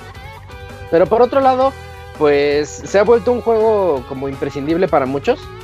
No dudo que haya gente que nada más se compra sus consolas para tener el Call of Duty del año y quedarse jugando eso todo el año, así como lo hay para jugar FIFA, así como lo dijo Arturo la semana pasada que lo reseñó. Y bueno, esta es la, la iteración de este año, Call of Duty Black Ops 4, en donde el primer, lo primero que notamos en este juego es que ya no tiene modo historia. Ya se lo dejaron de lado y pues hasta cierto punto está bien, porque las historias ya estaban yéndose muy, pues como muy en picada, ya, ya no se sentía lo mismo que aquella vez que jugamos Modern Warfare 1, todavía Modern Warfare 2, todavía Black Ops 1, pero ya después de eso las historias estaban volviéndose muy, muy extrañas, muy sin sentido, ya no se las creías esos efectos como hollywoodenses. El Black Ops 3, el modo historia que me acabé en cooperativo con... Ah, pues lo jugaba con Arturo y también con Adeli. A mí la, la verdad ese, ese modo historia como que no me, no me latió. Pero bueno. Ah, y además viendo los trofeos que le dan a cada... eh, que el porcentaje de gente que se acababa el modo historia creo que era menos del 1%, dices, no, pues, ¿para qué? Quitémoslo. Y ya lo quitaron finalmente de Black Ops 4 y se enfocan 100% en un modo multijugador muy, muy robusto. De por sí yo creo que de lo, si hay una empresa que ya sabe hacer multiplayers es este, Treyarch y es con sus Call of Duties porque pues ya, tantas, tantos años de experiencia y año con año trayéndonos el nuevo multiplayer de ocasión, ya, ya lo tienen así demasiado arraigado en ellos y se nota, se nota en el momento en que ustedes ya le entran al juego y pues ven la cantidad de modos multijugador que nos ofrece de verdad es apabullante, es mucho. Tiene, por ejemplo, vamos a hablar primero del multijugador tradicional. Tiene los clásicos modos, pues, todo, eh, free for all, todos contra todos, por el team free for all. eh, el kill confirm, que es de que cuando lo matas tienes que ir a recuperar su, su insignia para que te valga la, muerte. O sea, no nada más de lejos, tienes que ir a esculcar al muerto, algo así. El search and destroy, dominación, que es por zonas. Y cada uno tiene su, su variante en hardcore, que es sin, sin radar o sin, sin saber cuántas balas te quedan. Cositas así que es lo de, lo de siempre, ¿no? De Call of Duty. Y dices, bueno, esto está, está padre, ya estaba padre de por sí antes. Eh, ahorita se siente como algo, se la verdad se siente igual, pero tiene algo diferente. Ahora no te cura solo. Ahora lo que tienes que hacer es usar unas jeringas as- especiales en donde eh, se, recargan después de unos segundos de haberlas usado. Es el equivalente a curarse solo, pero, pero sí, sí varía un poco la situación porque yo sí estaba muy acostumbrado a voy, mato, me voy a mi rinconcito, me curo y sigo en la acción. Y aquí no, aquí tú, tú tienes que tener en mente ese, es, esa, tener la noción de que te tienes que estar curando a cada rato, porque si se te pasa, de repente vas a ir contra uno que viene todo equipado y tú vas como con el 10% de sangre, pues te mata luego, luego, ¿no? Además los mapas están, están padres, a mí sí me gustaron. Son, de verdad, al inicio yo los sentía como verdaderos laberintos. Como que no sabía para dónde moverme, si me voy para acá, para allá. Y pues sí, me pues, perdí un montón de, de matches hasta que no aprendí un poquito la forma en la que estaban distribuidos los mapas. Porque pues así es Call of Duty, ¿no? Es la historia de toda la vida. Sigue con el modo de que puedes ir mejorando, de acuerdo a cómo mejoras puedes tener más, puedes tener mejores armas. eh, también tiene el modo, bueno, no es el modo, es eh, los especialistas. Los especialistas es el tipo de soldado que tú quieres elegir al inicio de cada match para que tengas ese poder especial al momento de, de que te maten un determinado número de veces o más bien a lo largo del juego tú puedes ir cargando ese poder haciendo eh, diferentes acciones o también cuando te matan te dan ciertos puntitos para activarlo. Y pues ya cuando lo activas tú dices tengo un campo de fuerza más fuerte te puedo dar un golpe en el suelo que elimina varios enemigos y diferentes cosas así que pueden apoyarte a tu estilo de juego. Eso está padre eso ya venía desde creo que desde Black Ops 3 y lo habían copiado también en diferentes títulos que yo les dije en alguna ocasión que a mí me recordaba mucho a Destiny a Destiny con el tipo de jugador que tú quieres utilizar y el, el poder que va a utilizar ese jugador, pues así, igualito y sigue aquí. Y hasta ahorita ya les hablé de lo mismo, de lo, mismo que viene de los otros Call of Duties. Otra cosa que viene, que podemos decir que es de lo mismo, es el modo zombies. El modo zombies está aquí otra vez de vuelta. eh, es lo más cercano que tenemos a un modo historia en el juego, porque el modo zombies es como procedural de que tú tienes que, estás en una zona, tienes que bardear las puertas, las ventanas, evitar que entren las hordas, porque son hordas muy agresivas. Y pues no tienes armas, si quieres armas te cuestan, te sale ahí el... Parece una... mm, A mí me recuerda mucho a las cajas donde comprabas cosas en Bioshock, las de Circus of Values, porque pues llegas, compras, eh, eh, cada que matas zombies te pueden dar dinerito y lo gastas ahí para tener eh, armas y pues seguir adelante, ¿no? Con, con ese modo cooperativo hasta cuatro personas que se puede poner muy bueno de verdad si lo juegan con sus amigos, pero pues ¿qué, qué juego no se pone bueno con amigos. Eh, ah, algo extra que tiene este juego en los multiplayers es el modo heist o llamémosle el golpe, algo así como el golpe, el atraco, que se trata de un modo 5 contra 5 en donde van a tener un, en los mapas normales del juego van a tener una, una bolsa de con dinero en medio. Entonces los dos equipos tienen que correr para agarrar la bolsa de dinero y traértela a tu base. El que se la lleve a la base primero gana. Y el, el modo heist va, va a concluir cuando un equipo gane pues 3 de 5 veces. Ok, eh, lo interesante del modo heist, a mí me gusta. A mí me gusta porque yo siento un poquito injusto Call of Duty para los que van entrándole. Porque te vas encontrando con el, con el otro... Te quieres meter al free for all y pues te dan el arma de asalto genérica y los poderes genéricos y no tienes nada hasta que tú vayas subiendo de nivel. Y resulta que vas contra puros niveles 30 o 50 ahí y ya todos tienen su arma favorita, ya todos tienen su especialista favorito, ya todos saben cómo están la situación de los mapas y pues te pichonean y vales, vales luego luego a los 5 segundos y, puede ser frustrante y sí cuesta trabajo. Lo que tiene bonito el modo heist es que todos empiezan sin nada. Eh, empiezas con una pistolita así toda chafa y todos van igual. Si te llevas la bolsa de dinero a tu base y ganas, ganas, no, me acuerdo, ganas dos mil dineros. Digamos que ganas dos mil dólares y el otro equipo gana mil. Pero con esos mil dólares que ganaste o con esos dos mil, entre match y match, te dan chance de entrar al black market y dices, ah, pues le voy a comprar una metralleta, pero ya con la pura metralleta ya me quedé sin dinero. Pero, o, le compro, o le lleno de balas todo y también eso me cuesta dinero. tú decides, ¿no? Le, quiero comprar granadas, un escudo. Y, se puede poner bien padre si, si, a tus cuates le dices, no, ¿sabes qué? Tú con este poquito dinero enfócate en mejorarlo a la defensiva, porque tú vas a ser como el tanque. O sea, algo más overwatchesco, pero on the go. Así, en el momento en que estás en la acción. Y está interesante, el concepto a mí me gustó. Eh, está padre, nada más que este, pues también requiere que te aprendas los mapas, porque si de repente te dicen, ya se llevaron el dinero, ¿y tú qué? ¿Y ahora cómo llego yo ahí? Tienes que andar buscando todas esas rutas, porque están muy bien diseñados. Son mini laberintos, y eso es lo bueno. Eso, eso es lo que hace que sea muy entretenido. Y ese es el modo heist.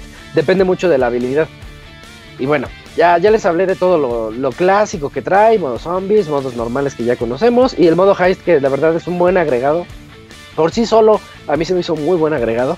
Y aparte de esto, pues trae el, famosísimo modo Battle Royale, el modo que se llama Blackout, que le copia, eh, pues no, sí, sí le copia, digamos que toma eh, ciertos, ciertos puntos de lo que ya es el famoso Fortnite y lo que también es el famoso Player Unknown Battlegrounds.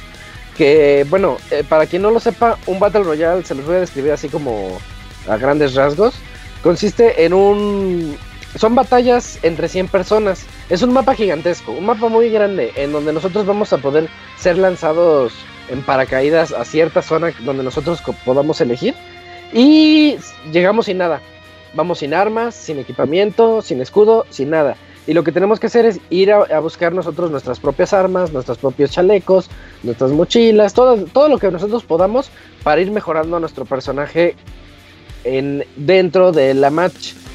Eh, y, bueno, como es un mapa muy grande, también tiene una zona de una zona segura que se va a ir haciendo más y más pequeña conforme el tiempo pasa. Y esa es la manera en la que el juego te fuerza a que tú te vayas moviendo, que para evitar a los campers, ¿no? Que, no se queden así en una zona y pues que nunca acabe la match, que era algo que pasaba mucho con DayZ. Eh, pero bueno, aquí tienes un círculo que se va haciendo más y más pequeño, ya hasta el punto en que de plano se va a reducir y se va a quedar así de que a ver quién es el último en quedar vivo.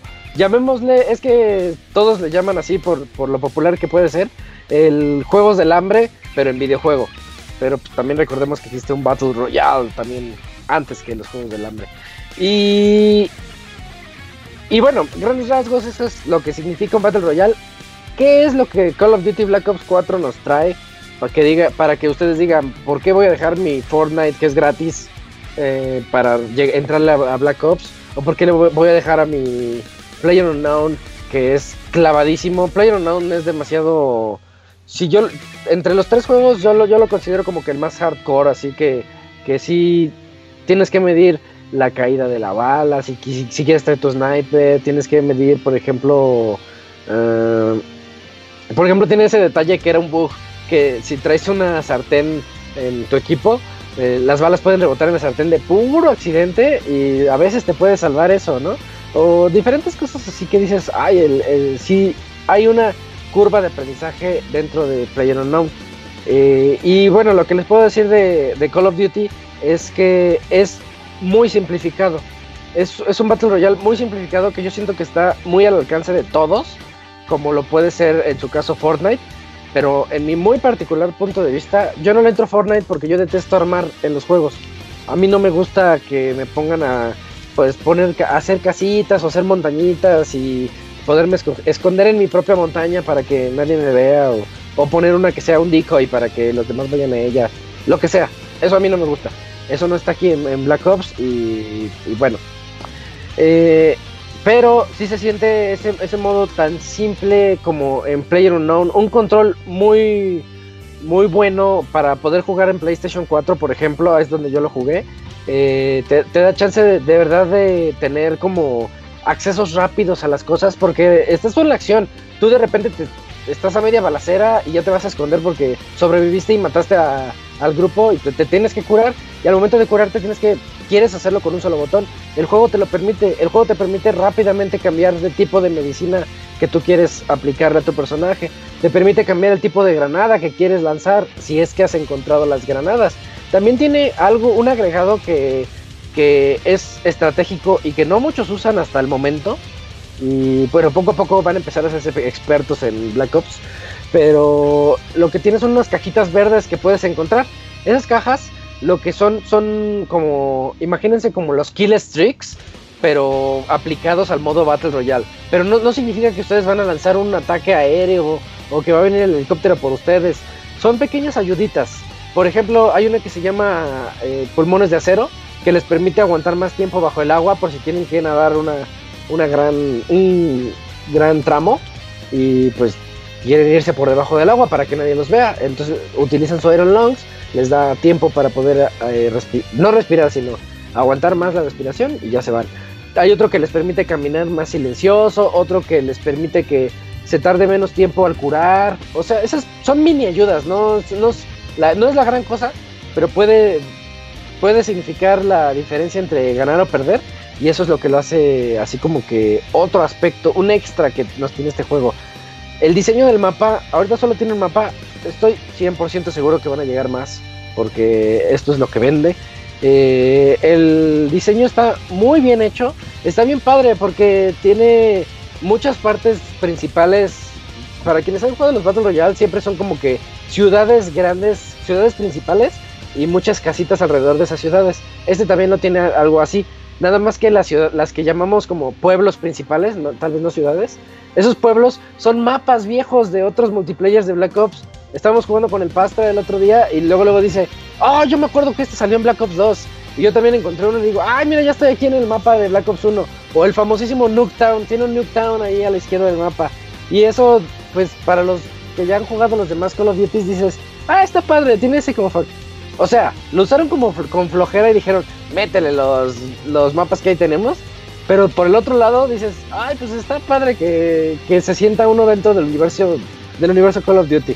O sea, hay cada quien, como lo quieran ver. Tiene otra cosa que a mí me gustó mucho.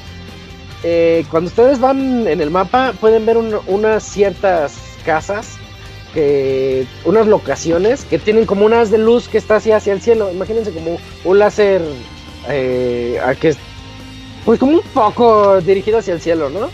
Y si ustedes van a esas casas, resulta que son casas zombie o locaciones zombie. Por ejemplo, está el panteón, está el asilo, está un faro abandonado. Hasta están como ambientadas las, las locaciones que les comento. Y está, está muy padre porque si ustedes llegan ahí y matan a toda una horda de zombies, hay una caja misteriosa. Esa caja misteriosa se abre. Al momento de esculcarla, se van a dar cuenta que tiene chaleco nivel 3, que es el que mejor te puede cu- curar, cuidar. O tiene unas metralletas así ya bien rotas, pero pues, que te van a ayudar un montón al momento de que venga la acción.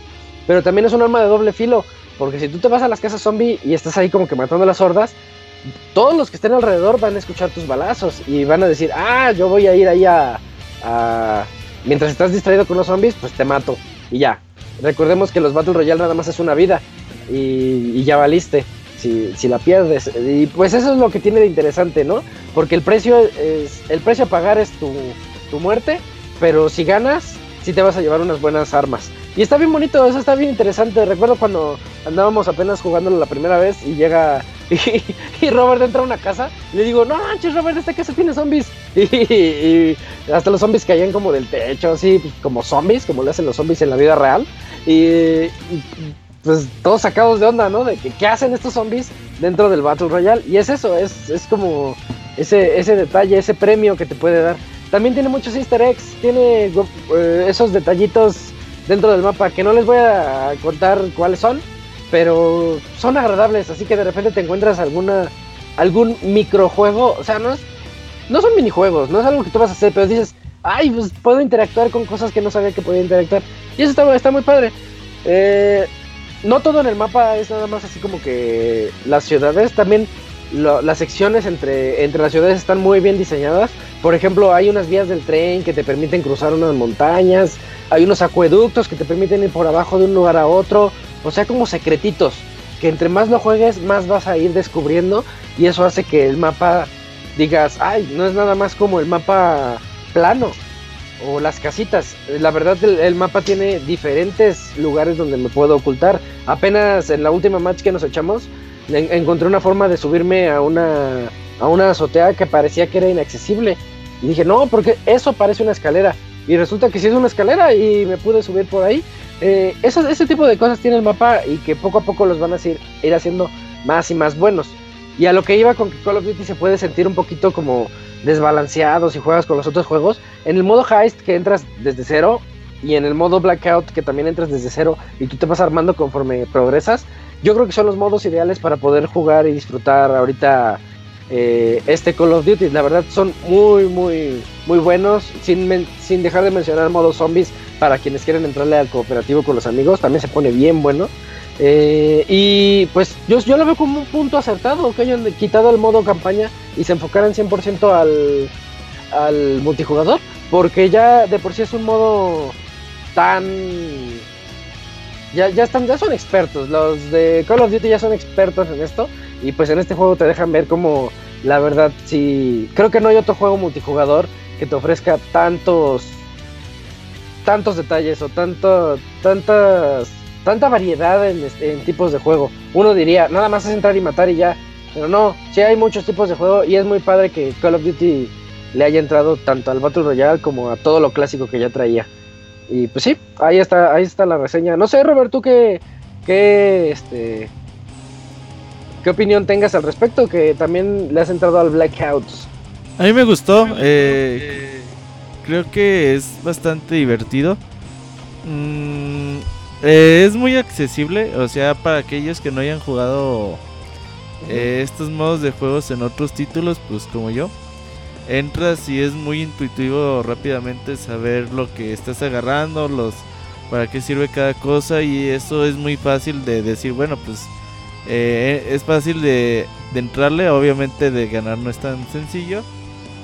Pero conforme vas haciendo tu equipo y vas aprendiendo más o menos cómo está la situación, creo que es muy muy divertida. La tensión es, es muy buena cuando oyes disparos de otro lado. Dices, güey, hay disparos, no Cuando quizás en algún otro modo de juego, pues ah, siempre te vas a la acción, ¿no? De decir, ah, pues balazos, balazos. Si me matan, no hay pedo, revivo. Y aquí es cuidarte lo más que se puede. el sentido de supervivencia está muy bueno. Sí, sí, eso es lo que caracteriza a los Battle Royale más que nada, pero pero lo hicieron, lo supieron hacer. Sí. Siento que, siento que sí lo supieron hacer. Sí, lo, lo, hicieron rápido. Ah, obviamente se ayudaron, como dijiste, de los mapas de anteriores juegos de Call of Duty. No es malo, yo, yo no considero que sea malo. El mapa se ve que está bien pensado, tiene eh, detalles para ir descubriendo durante muchas horas de juego. Y esos retos que tanto les gustan a la gente, ahí están, ¿no? Sí, y ya ganamos, Robert, dos veces. Ahí llevamos una cada domingo, a ver si la siguiente, el siguiente fin de semana, pues también podemos hacer la proeza. Llevando a Didier de carne de cañón, creo que es posible, ¿eh? hemos estado agarrando unas estrategias bien random, pero que sí nos han funcionado y y está bueno, ah, no sé si lo mencioné, pero el juego Battle Royale es de individual, parejas o equipos de cuatro. O sea, ahí para que también se pongan, se pongan en contacto con sus amigos y, le entren, porque sí es muy divertido. Es algo muy padre. Y ganar sí se siente muy bien. Sientes que, fuiste mejor que otras 100 personas o que otras 99 personas. Así es. y si eres tres, pues bueno, te puede el juego completar con alguien más. Con un desconocido. ajá, o si no, pues ya juegas de a tres. Sí, Sí, sí, sí. Eh, bueno, esa fue la, la reseña de Call of Duty Black Ops ¿El que 4. muy se fue? Creo que Hugo. No, aquí estoy, aquí estoy. No, aquí está Camps. Déjale hablar a Hugo a ver si. El que se fue fue Hugo. A ver, intenta restablecer ahí contacto porque dijo que lo sacó. Nos mientras dice Gerson, nos pregunta si el Blackout está chido jugarlo solo.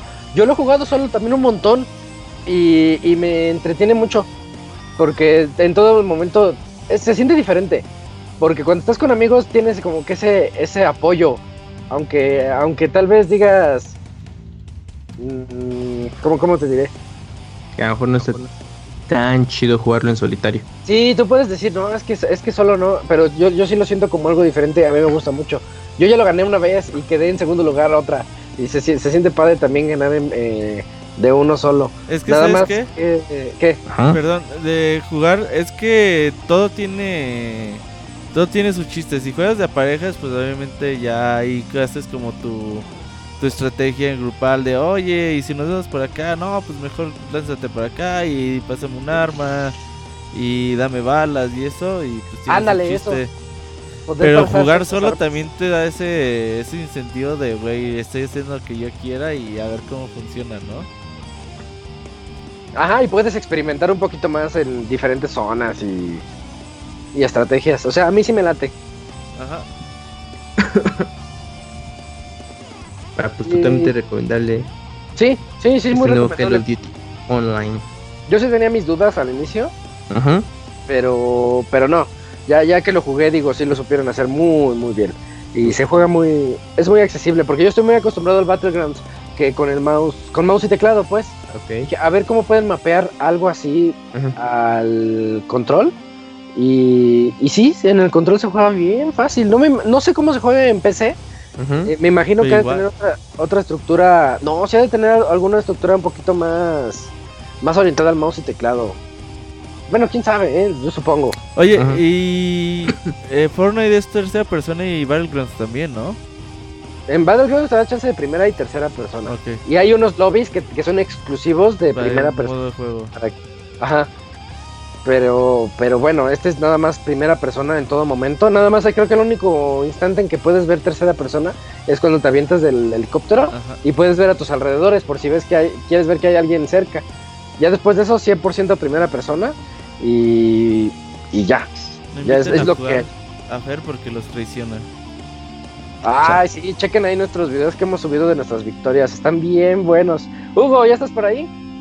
Sí, aquí ando, una disculpa. Ah, va, va, va. Este, pues ya me eché la reseña de Call of Duty, Hugo, así que así que te toca otra vez de, de Forza Horizon. Si quieres, vientos, eh, vientos. si quieres continuar desde donde quedaste, que nos dijiste que ya tiene ese modo como de eh, de diferentes homenajes a otros videojuegos, sí, ¿no? Ah. Ah, ok, perfecto.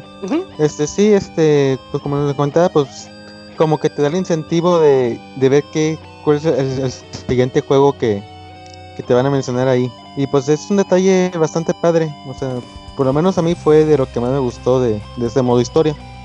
Ah, como les, les estaba contando, pero ya no me escucharon, es, eh, la principal novedad de esta, de esta versión, pues son las estaciones del año. Eh, además de lo que era el, el- el clima y tiempo dinámico, pues ahora también podemos jugar en primavera, verano, otoño e invierno.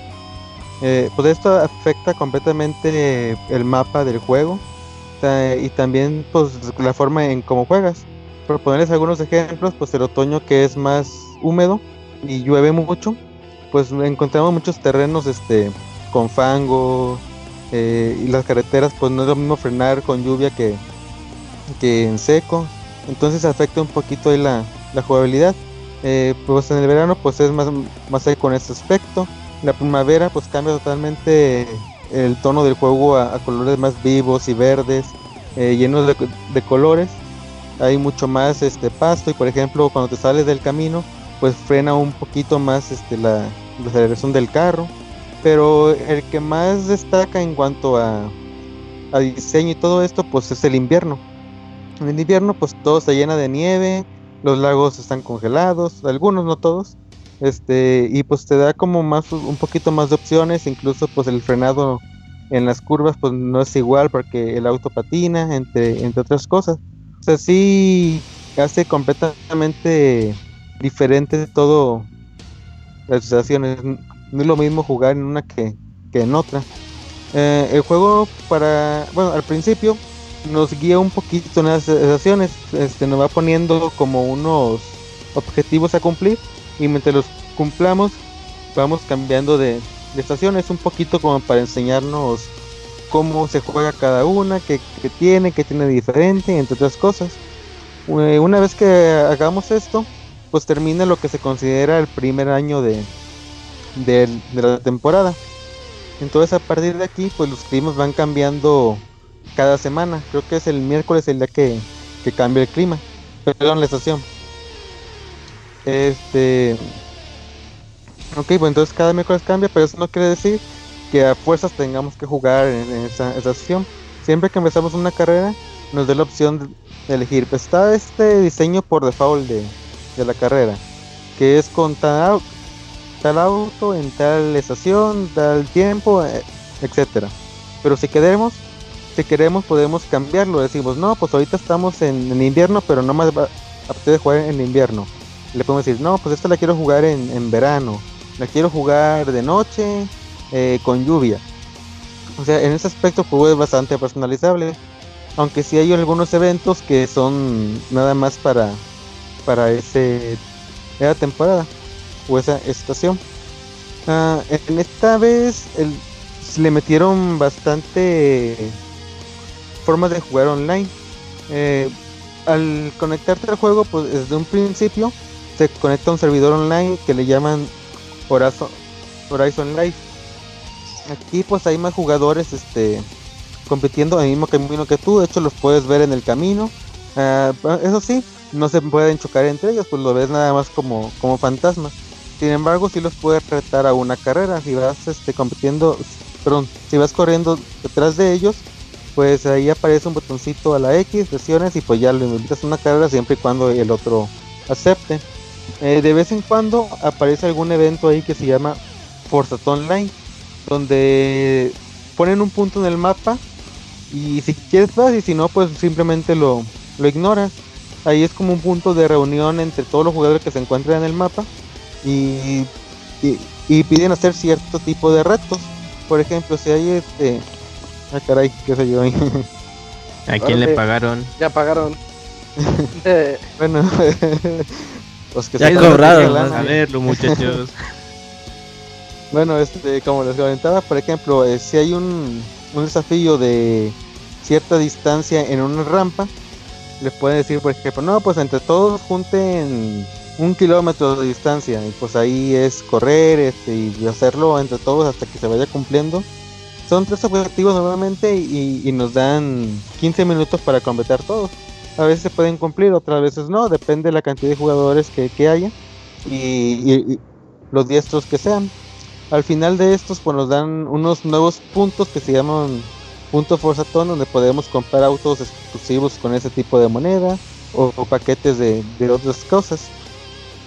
Eh, además de estos tipos este así on- online, eh, cuando seleccionamos alguna carrera que queremos empezar, pues nos dejan elegir diferentes opciones de cómo queremos jugarlo, ya sea de forma individual como se han jugado últimamente este, los juegos anteriores, donde posiblemente corremos contra los inteligencia artificial del juego o podemos jugarlo de forma cooperativa.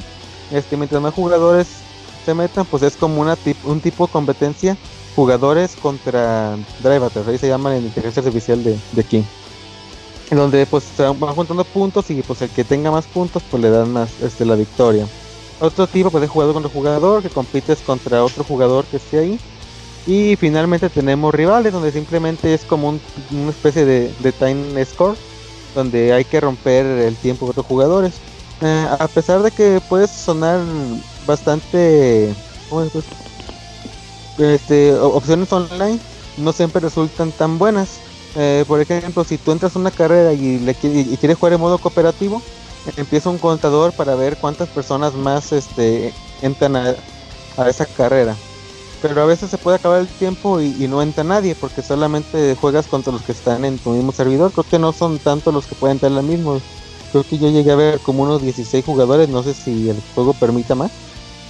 Pero si nadie entra, pues tienes que volver a entrar y empezar otra vez. Entonces, pues sí es un poco cansino. Obviamente, pues si juegas con amigos, pues es más fácil que se junten todos en la carrera y, y, combinan juntos. O puedes invitar a otro jugador ahí, pero pues igual si no aceptan, pues no, no vas a poder jugar en estos modos más que individual.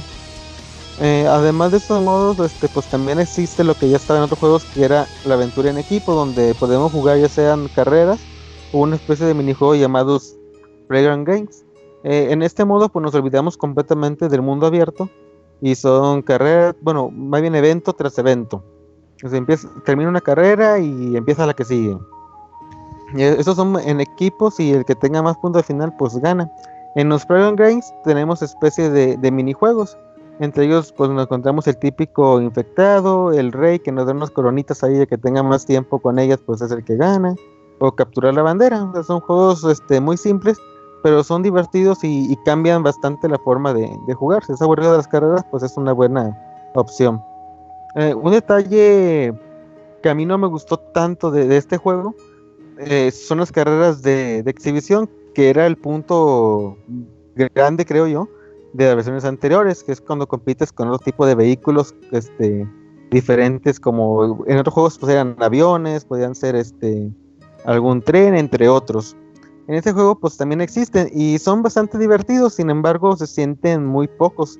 Si no me equivoco, creo que son cuatro o cinco de esos eventos y te los acabas en las primeras horas de juego y pues ya después no, no aparece ningún otro.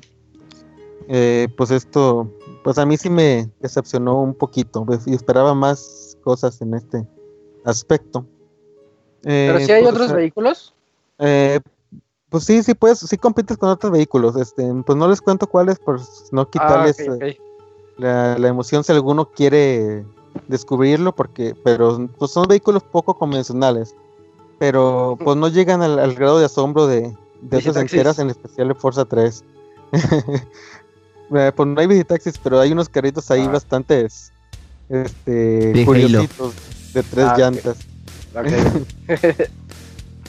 bueno, este, pues eh, ya en, cuanto al juego, pues básicamente es esto. Lo que sí, pues el juego tiene un diseño bastante bien hecho de, Inglaterra, que es donde se desarrolla esa, entrega. Tiene muchos monumentos y, lugares importantes también recreados en el juego que pues se ven bastante bonitos.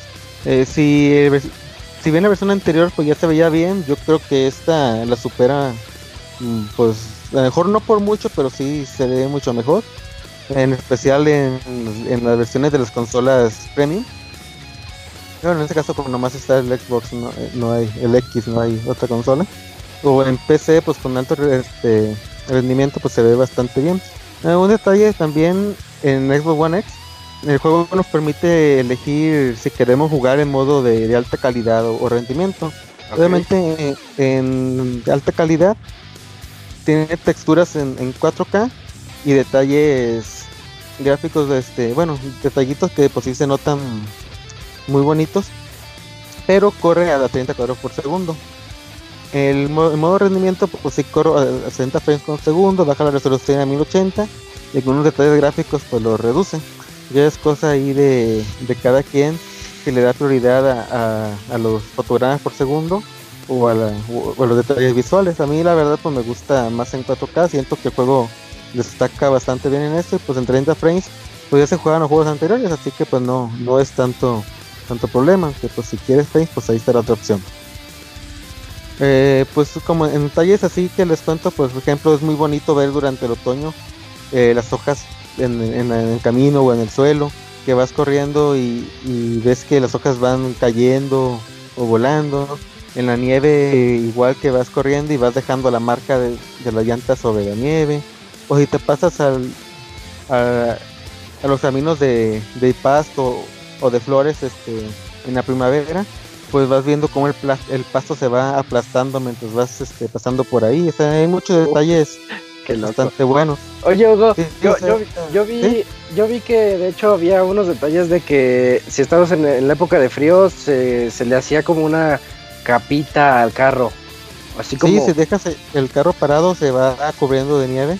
Ah, Obviamente, pues mientras vas corriendo, pues se va este se le va, quitando. Igual las llantas pues, también se llenan de nieve, aunque pues sí, o sea, no es tan perfecto porque si dejas el carro este mucho tiempo en el asfalto, por ejemplo, y está nevando, pues eh, al principio sí tiene nieve y ya después corres poquito y se le quita y ya no se vuelve a poner, o sea, o sea pero Ah, sí tiene detalles este bastante bonitos en ese aspecto. Que pues bueno, a mí la verdad me sorprendieron ese tipo de cositas que no había visto en otro juego tan cuidadas. Incluso algunos detalles, por ejemplo, en la noche, los faros de las luces, si hay alguna reja ahí, ves como cada pedacito de la reja refleja su luz, o sea, tiene bastantes detallitos bien cuidados, pues, está muy bien hecho en esa forma. Y como contaba, pues también el diseño del juego está pues bastante bonito, bueno. Muchos detalles en el agua, también el agua se ve muy bonita, igual cuando vas corriendo por ahí, pues vas viendo cómo el agua se mueve y todos esos detallitos. Eh, pues hablando un poquito de, del sonido, pues eh, el juego tiene un soundtrack bastante bueno. Los motores de los autos en cada uno pues suena muy diferente a, otros. Incluso cambian los sonidos eh, del ambiente y todo eso. Si pones la vista en tercera persona del auto o desde el interior, o sea, pues, tiene detalles muy cuidados. Lo que sí, otras cosas es la personalización del juego. El juego tiene bastantes opciones para que tú juegues, pues básicamente como tú quieras. Puedes cambiar dificultades, así que este, ya sea transmisiones, puedes meter este incluso con un clutch manual. Si tienes volantito y pedales, pues está bastante padre ese aspecto. Si no, pues con el control es un poquito más complicado, pero puedes hacerlo. Dificultad del- de los juegos, las ayudas que puedes activar. eh, y otras personalizaciones al auto como pinturas. eh, es una de las cosas que más destacan en ese tipo de juegos. Eh, La preventa de Amazon. Sí, ahí están haciendo sus preventas. Eh, puedes hacer tus diseños tan creativos como puedas. O si no eres tan bueno, puedes descargar diseños que otros jugadores hacen. Este juego te da ahí opciones. Bueno, eh, te dice, están estos. Y ya tú puedes su- sugerir alguno o usar una pintura simple. Y también puedes cambiar detalles de- del motor del auto.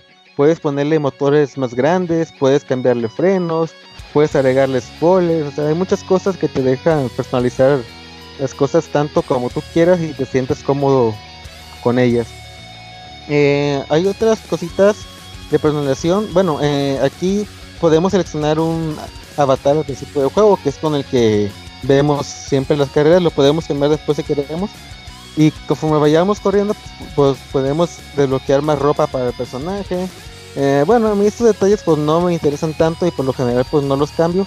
Pero si hay personas que les interesen este, vestir a sus personajes o poner ciertas cosas, incluso puedes hacer como burlas cuando ganas, cosas así, pues es una opción más que, que te dan.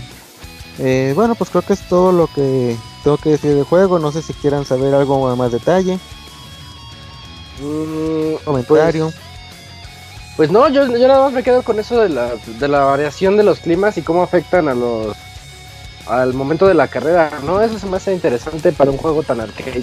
Oye, Hugo, Sí, eh, está bastante. ¿eh? Dime. perdón, eh, después de haber echado cuatro Forza Motorsports en un periodo de ocho años, ¿qué sigue para la franquicia?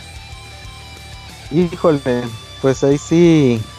Bueno, e- ese no es Forza Motorsport. Digo, perdón, Horizon. Motorsport es el, el otro, Ajá. ajá. Eh, pues en Horizon, la verdad yo con este no, no sabía qué esperar. Las estaciones al principio pues no se me hacían un cambio tan grande, pero una vez que lo juegas, pues sientes bastante, bastantes novedades en ese aspecto. Sientes que cada carrera pues es única, o sea, no, no sientes una igual. Después de esta entrega, pues la verdad no, no sabría qué esperar. Eh, pues no, no, no sé qué, qué sería el siguiente paso. Pero seguramente conociendo a PlayerUnknown's Games nos sorprenderán con algo. ¿Sabes qué? Tengo ganas del juego que están haciendo el mismo estudio, pero ya es fuera de juegos de coches. Sí, se rumora que es un RPG. este, por ahí dicen algunos que es un Fable, pero pues Ojalá no. que esperar a ver qué nos muestra. Eh, lo que sí yo creo es que, bueno, esta saga pues últimamente se está haciendo cada dos años. Y, y la verdad yo no creo que, que si están en, en un juego, el- en dos años salga otro Forza Horizon. Probablemente este sea el, el último de, de esta ¿No generación. tuvieron alguien que les ayudó para este? Ah, bueno, todos los juegos estos lo hacen en colaboración con, con Turn 10, Ajá. que son los que hacen los Forza Motorsport, Ajá. pero no creo que se encarguen del, de gran cantidad de desarrollo. Dicen que Forza Battle Royale estaría bien, ¿no? Hay Con carros así, así todo, estilo eh. el de. el Como Rocket League, pero ajá. No, no, no, hay uno de un payaso que de PlayStation. Twisted Metal. Metal. Twisted Metal, así. Eh, uy, idea millonaria. Otra franquicia que está bien muerta, ¿verdad? Sí, ya tiene rato que no. Salió hace Pues- poquito uno y no. Oh, sí, Nomás es cierto. no. Ajá. Pues muchas gracias, ¿Por qué Hugo. no-? No, pues gracias a Ya veremos. ya saben. Sí, y qué bueno que el internet nos dio chance en, la en el segundo intento. Sí, antes de que te Sí, caiga sí. ahí el huracán. Que se hizo Agarres 5, WhatsApp. pero ya va en 4. ¿De dónde eres, Hugo? Yo soy de Guadalajara. Ay, ahí no cae el huracán de nada. El coqueteo. No, pero Hugo, Hugo es oriundo de Tepic. Sí, Ah, sí. ok, ok. Ahí venimos, pero pues estoy en Guadalajara ya por, por trabajo. Ahí vive con el Ivanovich. Aquí lo tengo a un lado. Ah, cabrón. Hola, hola. ¿Te acuerdas cuando iba a stalkearlo? Hola, Hugo. Afuera de su casa, güey. Yo los tenía fuera de la casa. No, qué, qué miedo, qué miedo. Cuídate mucho, Hugo. Dale, pues. Muchas gracias, Hugo. Bye. Gracias. Bye, bye. Ay, Ay, Y, y bueno, ya tuvieron ahí las dos reseñas de esta noche. Y, y si abarcamos el tiempo, decíamos que no lo íbamos a lograr y lo logramos. Así que mejor nos vamos de una vez a la sección de saludos. Venga.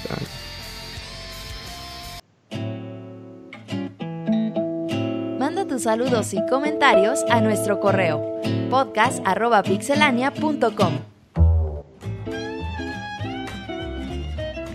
Ahora sí, esta es la sección de saludos, en donde ustedes pueden escribir lo que ustedes quieran a podcast.pixelania.com y lunes tras lunes nosotros lo vamos a leer y vamos a platicar al respecto. Y ahí Sí, regaño a que- la gente, ¿eh? Ya no están mandando correos, ¿qué pedo? No, No, sí es cierto. eh, es que están ahí. Ahorita llegaron como cuatro. Por eso Ah, Sí, sí hay. digo, bueno, hay, hay cuatro, pero, Hay pero sí algo. es cierto. Pero está bien, si no quieren, no, ya no hacemos la sección, güey, pues... mm, Ya ni hacemos las recomendaciones de la semana. Sí, sí, no dejen de escribir podcast.pixelania.com. Y bueno, ya veremos el siguiente lunes si si, nos hacen caso o no. Mientras, eh, Cams, no sé si tengas ahí el primero de esta noche. Claro, es de Bilbert. Bilbert. Y dice así. Ah, sí, es ese, sí. Saludos, banda. Cabe destacar que aunque llevo escuchándolos más de cuatro años, nunca me había animado a escribir. Y la salida de la sección de notas rápidas me ha parecido una gran ocasión para hacerlo. Darles gracias por las risas y proponerles una dinámica para despedir como es debido a esa sección que arrancaba nuestro tan amado podcast. El juego será fácil. Cada miembro tendrá que inventarse una nota rápida, en menos de un segundo, con lo primero que le venga a la mente. No pasa nada si no está relacionado con videojuegos. De penitencia, el que tarde más tendrá que regalarnos, tendrá que regalarnos a todos sus oyentes, a todos, a todos sus oyentes, un pedacito de querida del gran Juanga. Saludos, banda, cuídense. Pues no, no está mal la dinámica, pero ahí hay un problema y Robert lo sabe. La gente se enoja si damos noticias falsas, ¿verdad, Robert? Sí, claro. No, pues ya, eso, ya. Esto de dar noticias falsas está en 2011. Sí, ya Robert recibió amenazas de muerte y todo. Por Eso ya dejó, lo dejó de hacer. Y luego No, todas ya. las noticias falsas que hacíamos se hacían realidad el año. Oye, sí, ¿verdad? Sí, La, la de Zelda sí se hizo. sí, el hicimos una de Zelda 3D para Ocarina of Time 3 3D para 3DS y la única que no se hizo realidad fue Ocarina of Time 2. Uy, imagínate. Riven Smash también, ¿no? Ryu en Smash, pero eso fue ya como una predicción. Sí, solo falta que llegara Kratos en Smash. No, ese Nachito no, a ni una le atinaba el pobre. El Nacho. Smash de Sony. Ey. Oye, que Bueno, muy checa pues- el chat, ¿no? Ahí de Mixler. Ahí muchas gracias Ay. a Bill Bird por escribirnos por primera vez. Qué padre. Eh, Moy, ¿tienes otro? Mira, Mm, tengo uno bien, de Juan Aldebarán López. Dale. Y dice, hola chavos, antes de que se olvide, se me, tomo, me tomo el tiempo para enviarles este correo y pues para mandarles saludos, agradeciendo una vez más todo su esfuerzo y dedicación a este proyecto. También aprovecho para ofrecerme para la reseña de Ace Combat, digo, ya que Robert andaba diciendo que andaba buscando gente, ya que soy fan de los aviones. Ese me lo pienso comprar de día uno. Tengo algo de conocimiento en aviación, así que creo poder hacer un buen trabajo. También soy crítico del trabajo realizado por Manda sin contar con que compré el VR para jugar este juego, el LG Gran Turismo Sports. Pero ese me decepcionó el modo VR, no es malo. La verdad es que es tan limitado que la verdad fue un robo que lo anunciaran así. Pero en fin, espero que con Ace Combat sí sea mucho más vasto el contenido de VR. ¿Cómo se llama? es, más- es Juan Aldebarán López Sánchez. Ah, Alde- ya estás, Aldebarán. Concedido. Eh, y fíjate, curioso, estaba de hecho yo ah, me estaba acordando en la mañana de los Ace Combat y dije, ah, chis, qué bonitos, lástima que nunca salió uno bueno para Play 3. Eh, y recuerden que si necesitan apoyo de la comunidad, siempre contarán con mi apoyo. Postdata. Y sí, es Pokémon con acento en la I y se pronuncia como lengua española. Saludos de su amigo Aldeborán. Uf, Pokémon. Pokémon. No sé, yo, ahí me- yo, yo insisto que es Pokémon. Es Pokémon. ¿Cómo en Porque es palabra, es, es palabra inventada, el equivalente a un nombre propio. Poketo Monster. Y si es un nombre propio, se debe pronunciar como lo pronuncian los japos. Yo siempre Debería lo ser. dije Pokémon Monster, güey. O Eh, eso, ajá, porque es Yo combinación sí lo de las palabras. pedía. ¿No tienes el Pokémon. Monster? Ah, qué mal te viste. No, güey, tenía Te viste 10 super años. ¿Cuánto hipster en tenías? ese entonces, Robert. 10 años, güey. Es que así decía Nintendo Manía Niño- que se llamaba, güey, Pokémon Niño Monster. que mereció. Y en, la, en Club Nintendo, Aquí lo Nintendo así lo anunciaban. Cuando Sí. fueron a ese Shoshinken Show y, dije, y le dedicaron un pequeño fragmento, un juego en el que intercambias mous- pequeño- eh, pequeños monstruos de, Ajá, en de Game bolsillo, los monstruos de bolsillo eran Boy. Pokémon ¿Y mira? Monster. Sí, yo sí Ay, lo es- pedía. Esos niños de hoy que primero el Poké, luego el Mon y no saben lo que significa el jazz. Ajá, exacto. Yo tengo el siguiente correo de Emanuel Castillo. Nos dice, saludos, saludos pixeláneos. Escribiéndoles una vez más para felicitarlos por su excelente trabajo y para contarles una anécdota. Corría aproximadamente el año del 2001 y para vacaciones de verano íbamos a una casa de mis tíos en algún pueblito donde no pasó Dios en el Estado de México. Mis primos tenían un Play 1 con el juego de Driver 2, por lo que jugábamos por turnos, haciendo que nos persiguiera la policía hasta que finalmente nos atrapaba. Desafortunadamente, mi tía nos obligaba a hacer trabajos forzosos para dejarnos jugar determinado tiempo y cuando decía ya, era ya. Y hasta desconectaba la consola sin importar nada. Sin importarle nada. Por lo que tuve que tomar medidas drásticas. Ya que todos, ya que todos iban a dormir alrededor de las 10 pm, era un pueblito, ni señal de TV abierta agarraba bien, por eso se iban tan Mm. temprano. Yo me esperaba un rato más y me despertaba a escondidas a prender la consola y jugar por horas hasta casi las 4 de la mañana, sin nadie que me limitara ni tener que ceder el control a mis primos. Llegué a respetar los, llegué a respetar los semáforos, eh, encontrar los autos ocultos Sí, y no es demás tener nada que cosas. hacer. Sí, ya, es no tener otro juego. Mm, También. Eh, afortunadamente, en mis escapadas nocturnas nadie me atrapó. ¿Ustedes llegaron a hacer algo similar? De antemano, gracias por su atención y les mando un fuerte abrazo. Postdata 1, que el Pixemoy me mande un ay mamachita. Más muy. Ay, mamachita. Uy. Postdata 2, hashtag Team Abogado. Postdata 3, ¿ya pidieron vacaciones para Red Dead Redemption 2? Eh, yo estoy considerándolo. Eh, larga vida Pixelania, atentamente Emanuel, Emanuel Castillo. Pues no sé, ¿ustedes sí han hecho algo así de jugar a escondidas? Yo nunca. A mí nunca me restringieron mis horas de juego ni nada. Nunca fui de jugar horas y horas ahí, pero no. Quizá a mí alguna vez que salí no tan bien en la escuela y, y guardaron mi Super Nintendo. Entonces llegó un día de la escuela y ya no había nada. Y yo, no, ¿cómo? Y entonces me puse a buscar y entre unos cajones lo encontré. Y lo conecté y me ponía a jugar, pero así tal cual escondidas. Y dije, no, no inventes, ya lo voy a apagar, ¿no? Y hasta me preocupaba porque el adaptador de corriente, o mejor conocido, el eliminador, El eliminador. pues estaba caliente, ¿no? Entonces digo, verga, pues cómo se, se va van a dar cuenta. Ajá, exacto. Y ya, pues, como podía, Son las cosas en las que piensa solo un, un delincuente juvenil. sí, y ya, pues bueno, trataba de guardar tal cual la, eh, la consola y todo, y pues ya me iba a dormir. Pero es el, el caso similar que me acuerdo. Oh, va, pues ahí está, el Cam sí lo hizo. Yo no recuerdo tampoco alguna ocasión así en particular. Pero seguro sí. Eh, ¿Tienes el siguiente, Cams? Sí, Brian Vargas Ese mero. dice, correo serio por primera vez. Órale. Ándale. Muy Es que buena. ya lo regañaron. Hace dos, tres semanas Martín lo regañó. Uy, a ver. que no ande haciendo preguntas. Muy bien, aquí eh, dice así. Muy buenas amigos de la palanca. Aquí, Chavita Boliviano, con una petición, recomendación de los que saben. Estoy pensando adquirir un PlayStation VR y me surgieron algunas interrogantes. 1. ¿Puedo usar el casco para jugar cualquier juego y apps como YouTube y Crunchyroll? Según Creo que sí. sí. Creo que sí, ¿no? Tiene un modo como espectador, así que se ve todo. O sea, ves el mismo juego, pues, pero. Sí, incluso puedes, sí, exacto, puedes ver YouTube, Netflix sin ningún problema. Ujú. Dos, ¿puedo cambiar los audífonos por otros de mi preferencia? Ese sí no sé. Hasta donde yo sé, en, el, en la segunda iteración del VR, sí te da chance, en la primera no. Tres, ¿alguien probó las VR con la computadora? ¿Qué se puede hacer y qué no? Yo me quería comprar mi.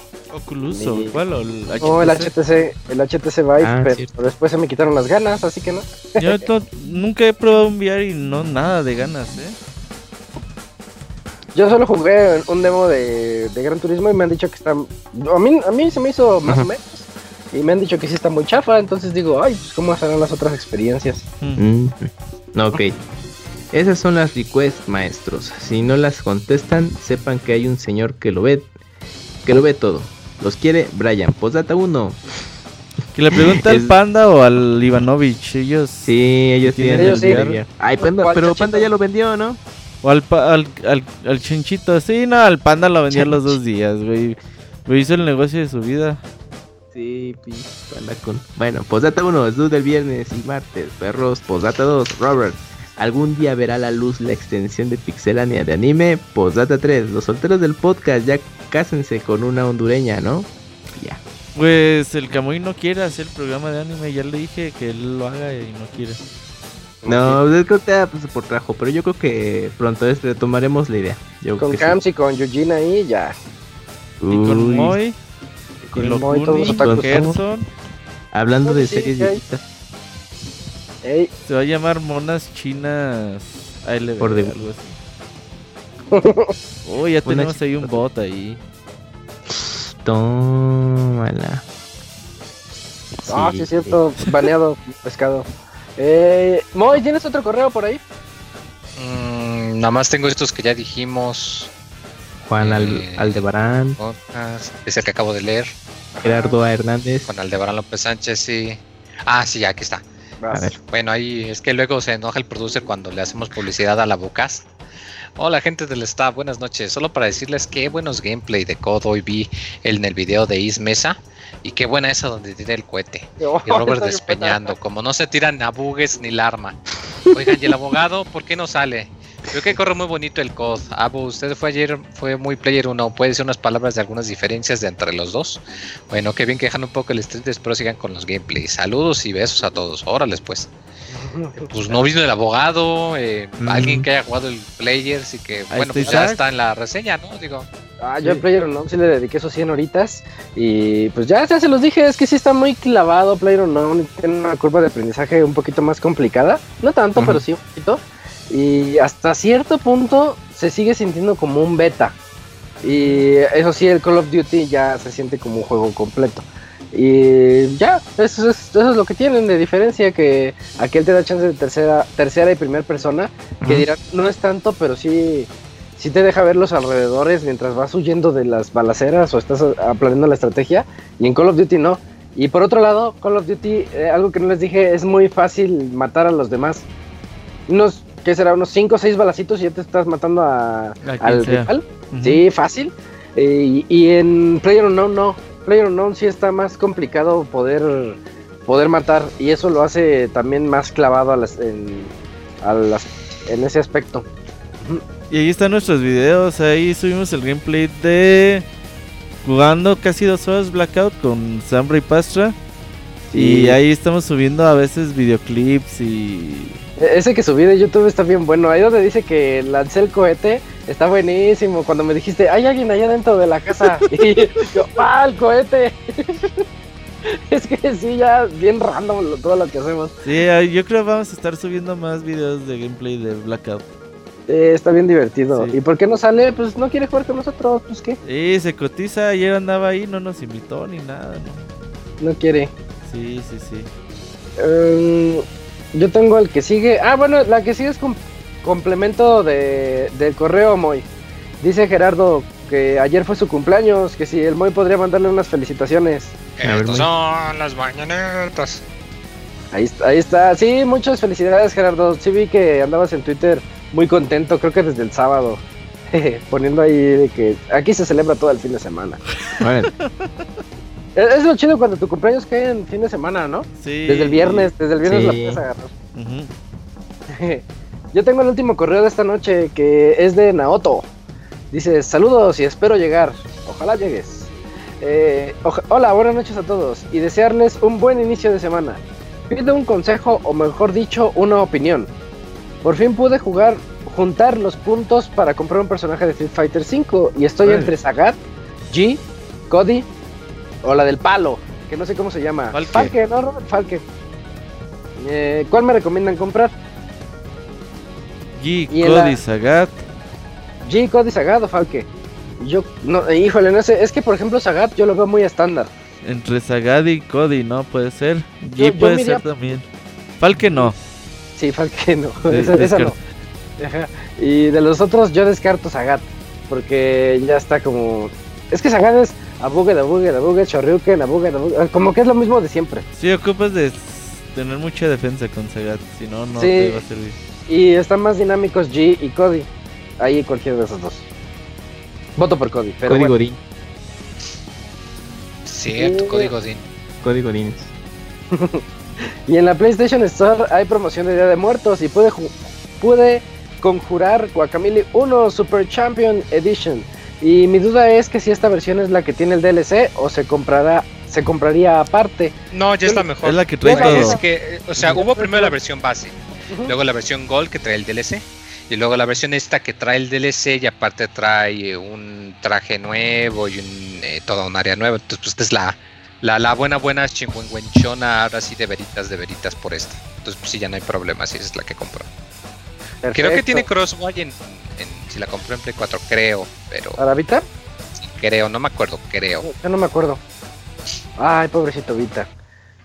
Eh, y lo compré en 4.49 dólares. Creo que lo agarré en un buen precio. ¿O qué opinan? Sí, no, está pa- Sí, está digno. super precio. bueno. 100 pesos, casi 100 pesos por eso. Sí. Perfecto. Y es un juegazo. Ojalá lo esté disfrutando mucho. Saludos y muy buenas noches a todos. De Naoto. Saludos al Naoto. Entonces, no, sé si, no sé si tengan por ahí algunos saludillos por The Face. Sí. Eh, el único que nos llegó fue de Gaby, de Al y... No puede faltar. Sí, siempre nos escribe vía Facebook y escribió. Buenas noches, ¿cómo están? ¿Quién va a reseñar Pokémon Let's Go Eevee? Que el señor Soniditos me mande un saludo como guacamaya. Que tengan una buena semana y encuent- encuentren 300 pesos. Ay, ojalá. Pues Pokémon Let's Go, ya sea Pikachu Eevee, ¿quién sería? No sé si Eugene lo vaya a Yo jugar creo en momento. Eugene. Lo más probable es que sea Eugene. No, él ya quiere, ya pidió la reseña, ya la apartó y todo. Uh, mira. Muy bien, pues ahí está. Y ya, fue el único comentario que nos llegó vía Facebook. Bueno, pues les recordamos otra vez podcast.pixelania.com o si no, facebook.com diagonal podcast. No, diagonal pixelania nada más, ¿verdad? Oficial. Facebook.com sí. diagonal Pixelania oficial. Va. Ahí está, ahí está. Si no, Twitter, en Twitter estamos como arroba pixelania. Y bueno, si nos quieren escuchar en vivo, por si alguna, por si están escuchándonos ahorita en el editadio, mixler.com, diagonal pixelania podcast. Anuncios parroquiales, Robert. No, eh, esta ¿No? semana no. Eh, Ahora no tenemos. ahí va nuestro gameplay de Call of Duty. Si Sí, les gusta, chequen. subimos más. Vamos a estar subiendo más porque se pone muy entretenido y siempre Hay puede algo variar. nuevo, sí. Sí, toda la, la acción puede variar demasiado. Eh, y bueno, este fue un podcast de muy, lo dijo Camuy al inicio, muy íntimo entre cuatro amigos que querían platicar de videojuegos. Eh, nosotros somos el, el Camps, el Pixemoy, Robert Pixelania, yo soy Isaac, estuvo acompañándonos Hugo con la reseña de Forza Horizon 4 y pues nos vemos la siguiente semana en el Pixel Podcast número 359. Adiós a todos, muy Nos buenas noches. vemos. Bye. bye.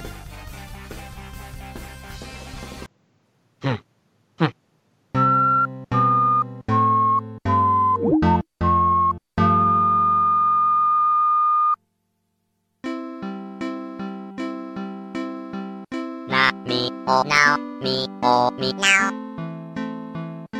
o na mi o o mi mi o mi mi o mi que mi na na mi o now mi o mi now o na mi o o mi mi o mi mi o mi que na que o mi mi o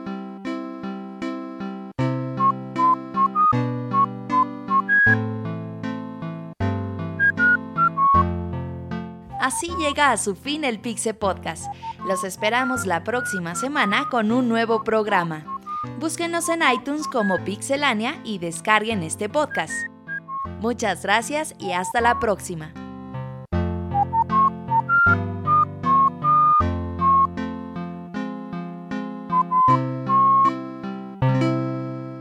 now,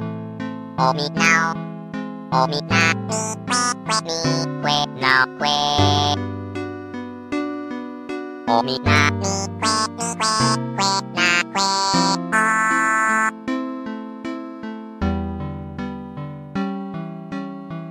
Na mi o now, mi o mi now. O na mi o, o mi mi. O mi mi o mi que mi na na mi o now mi o mi now o na mi o o おみみおみくえなくえおみみお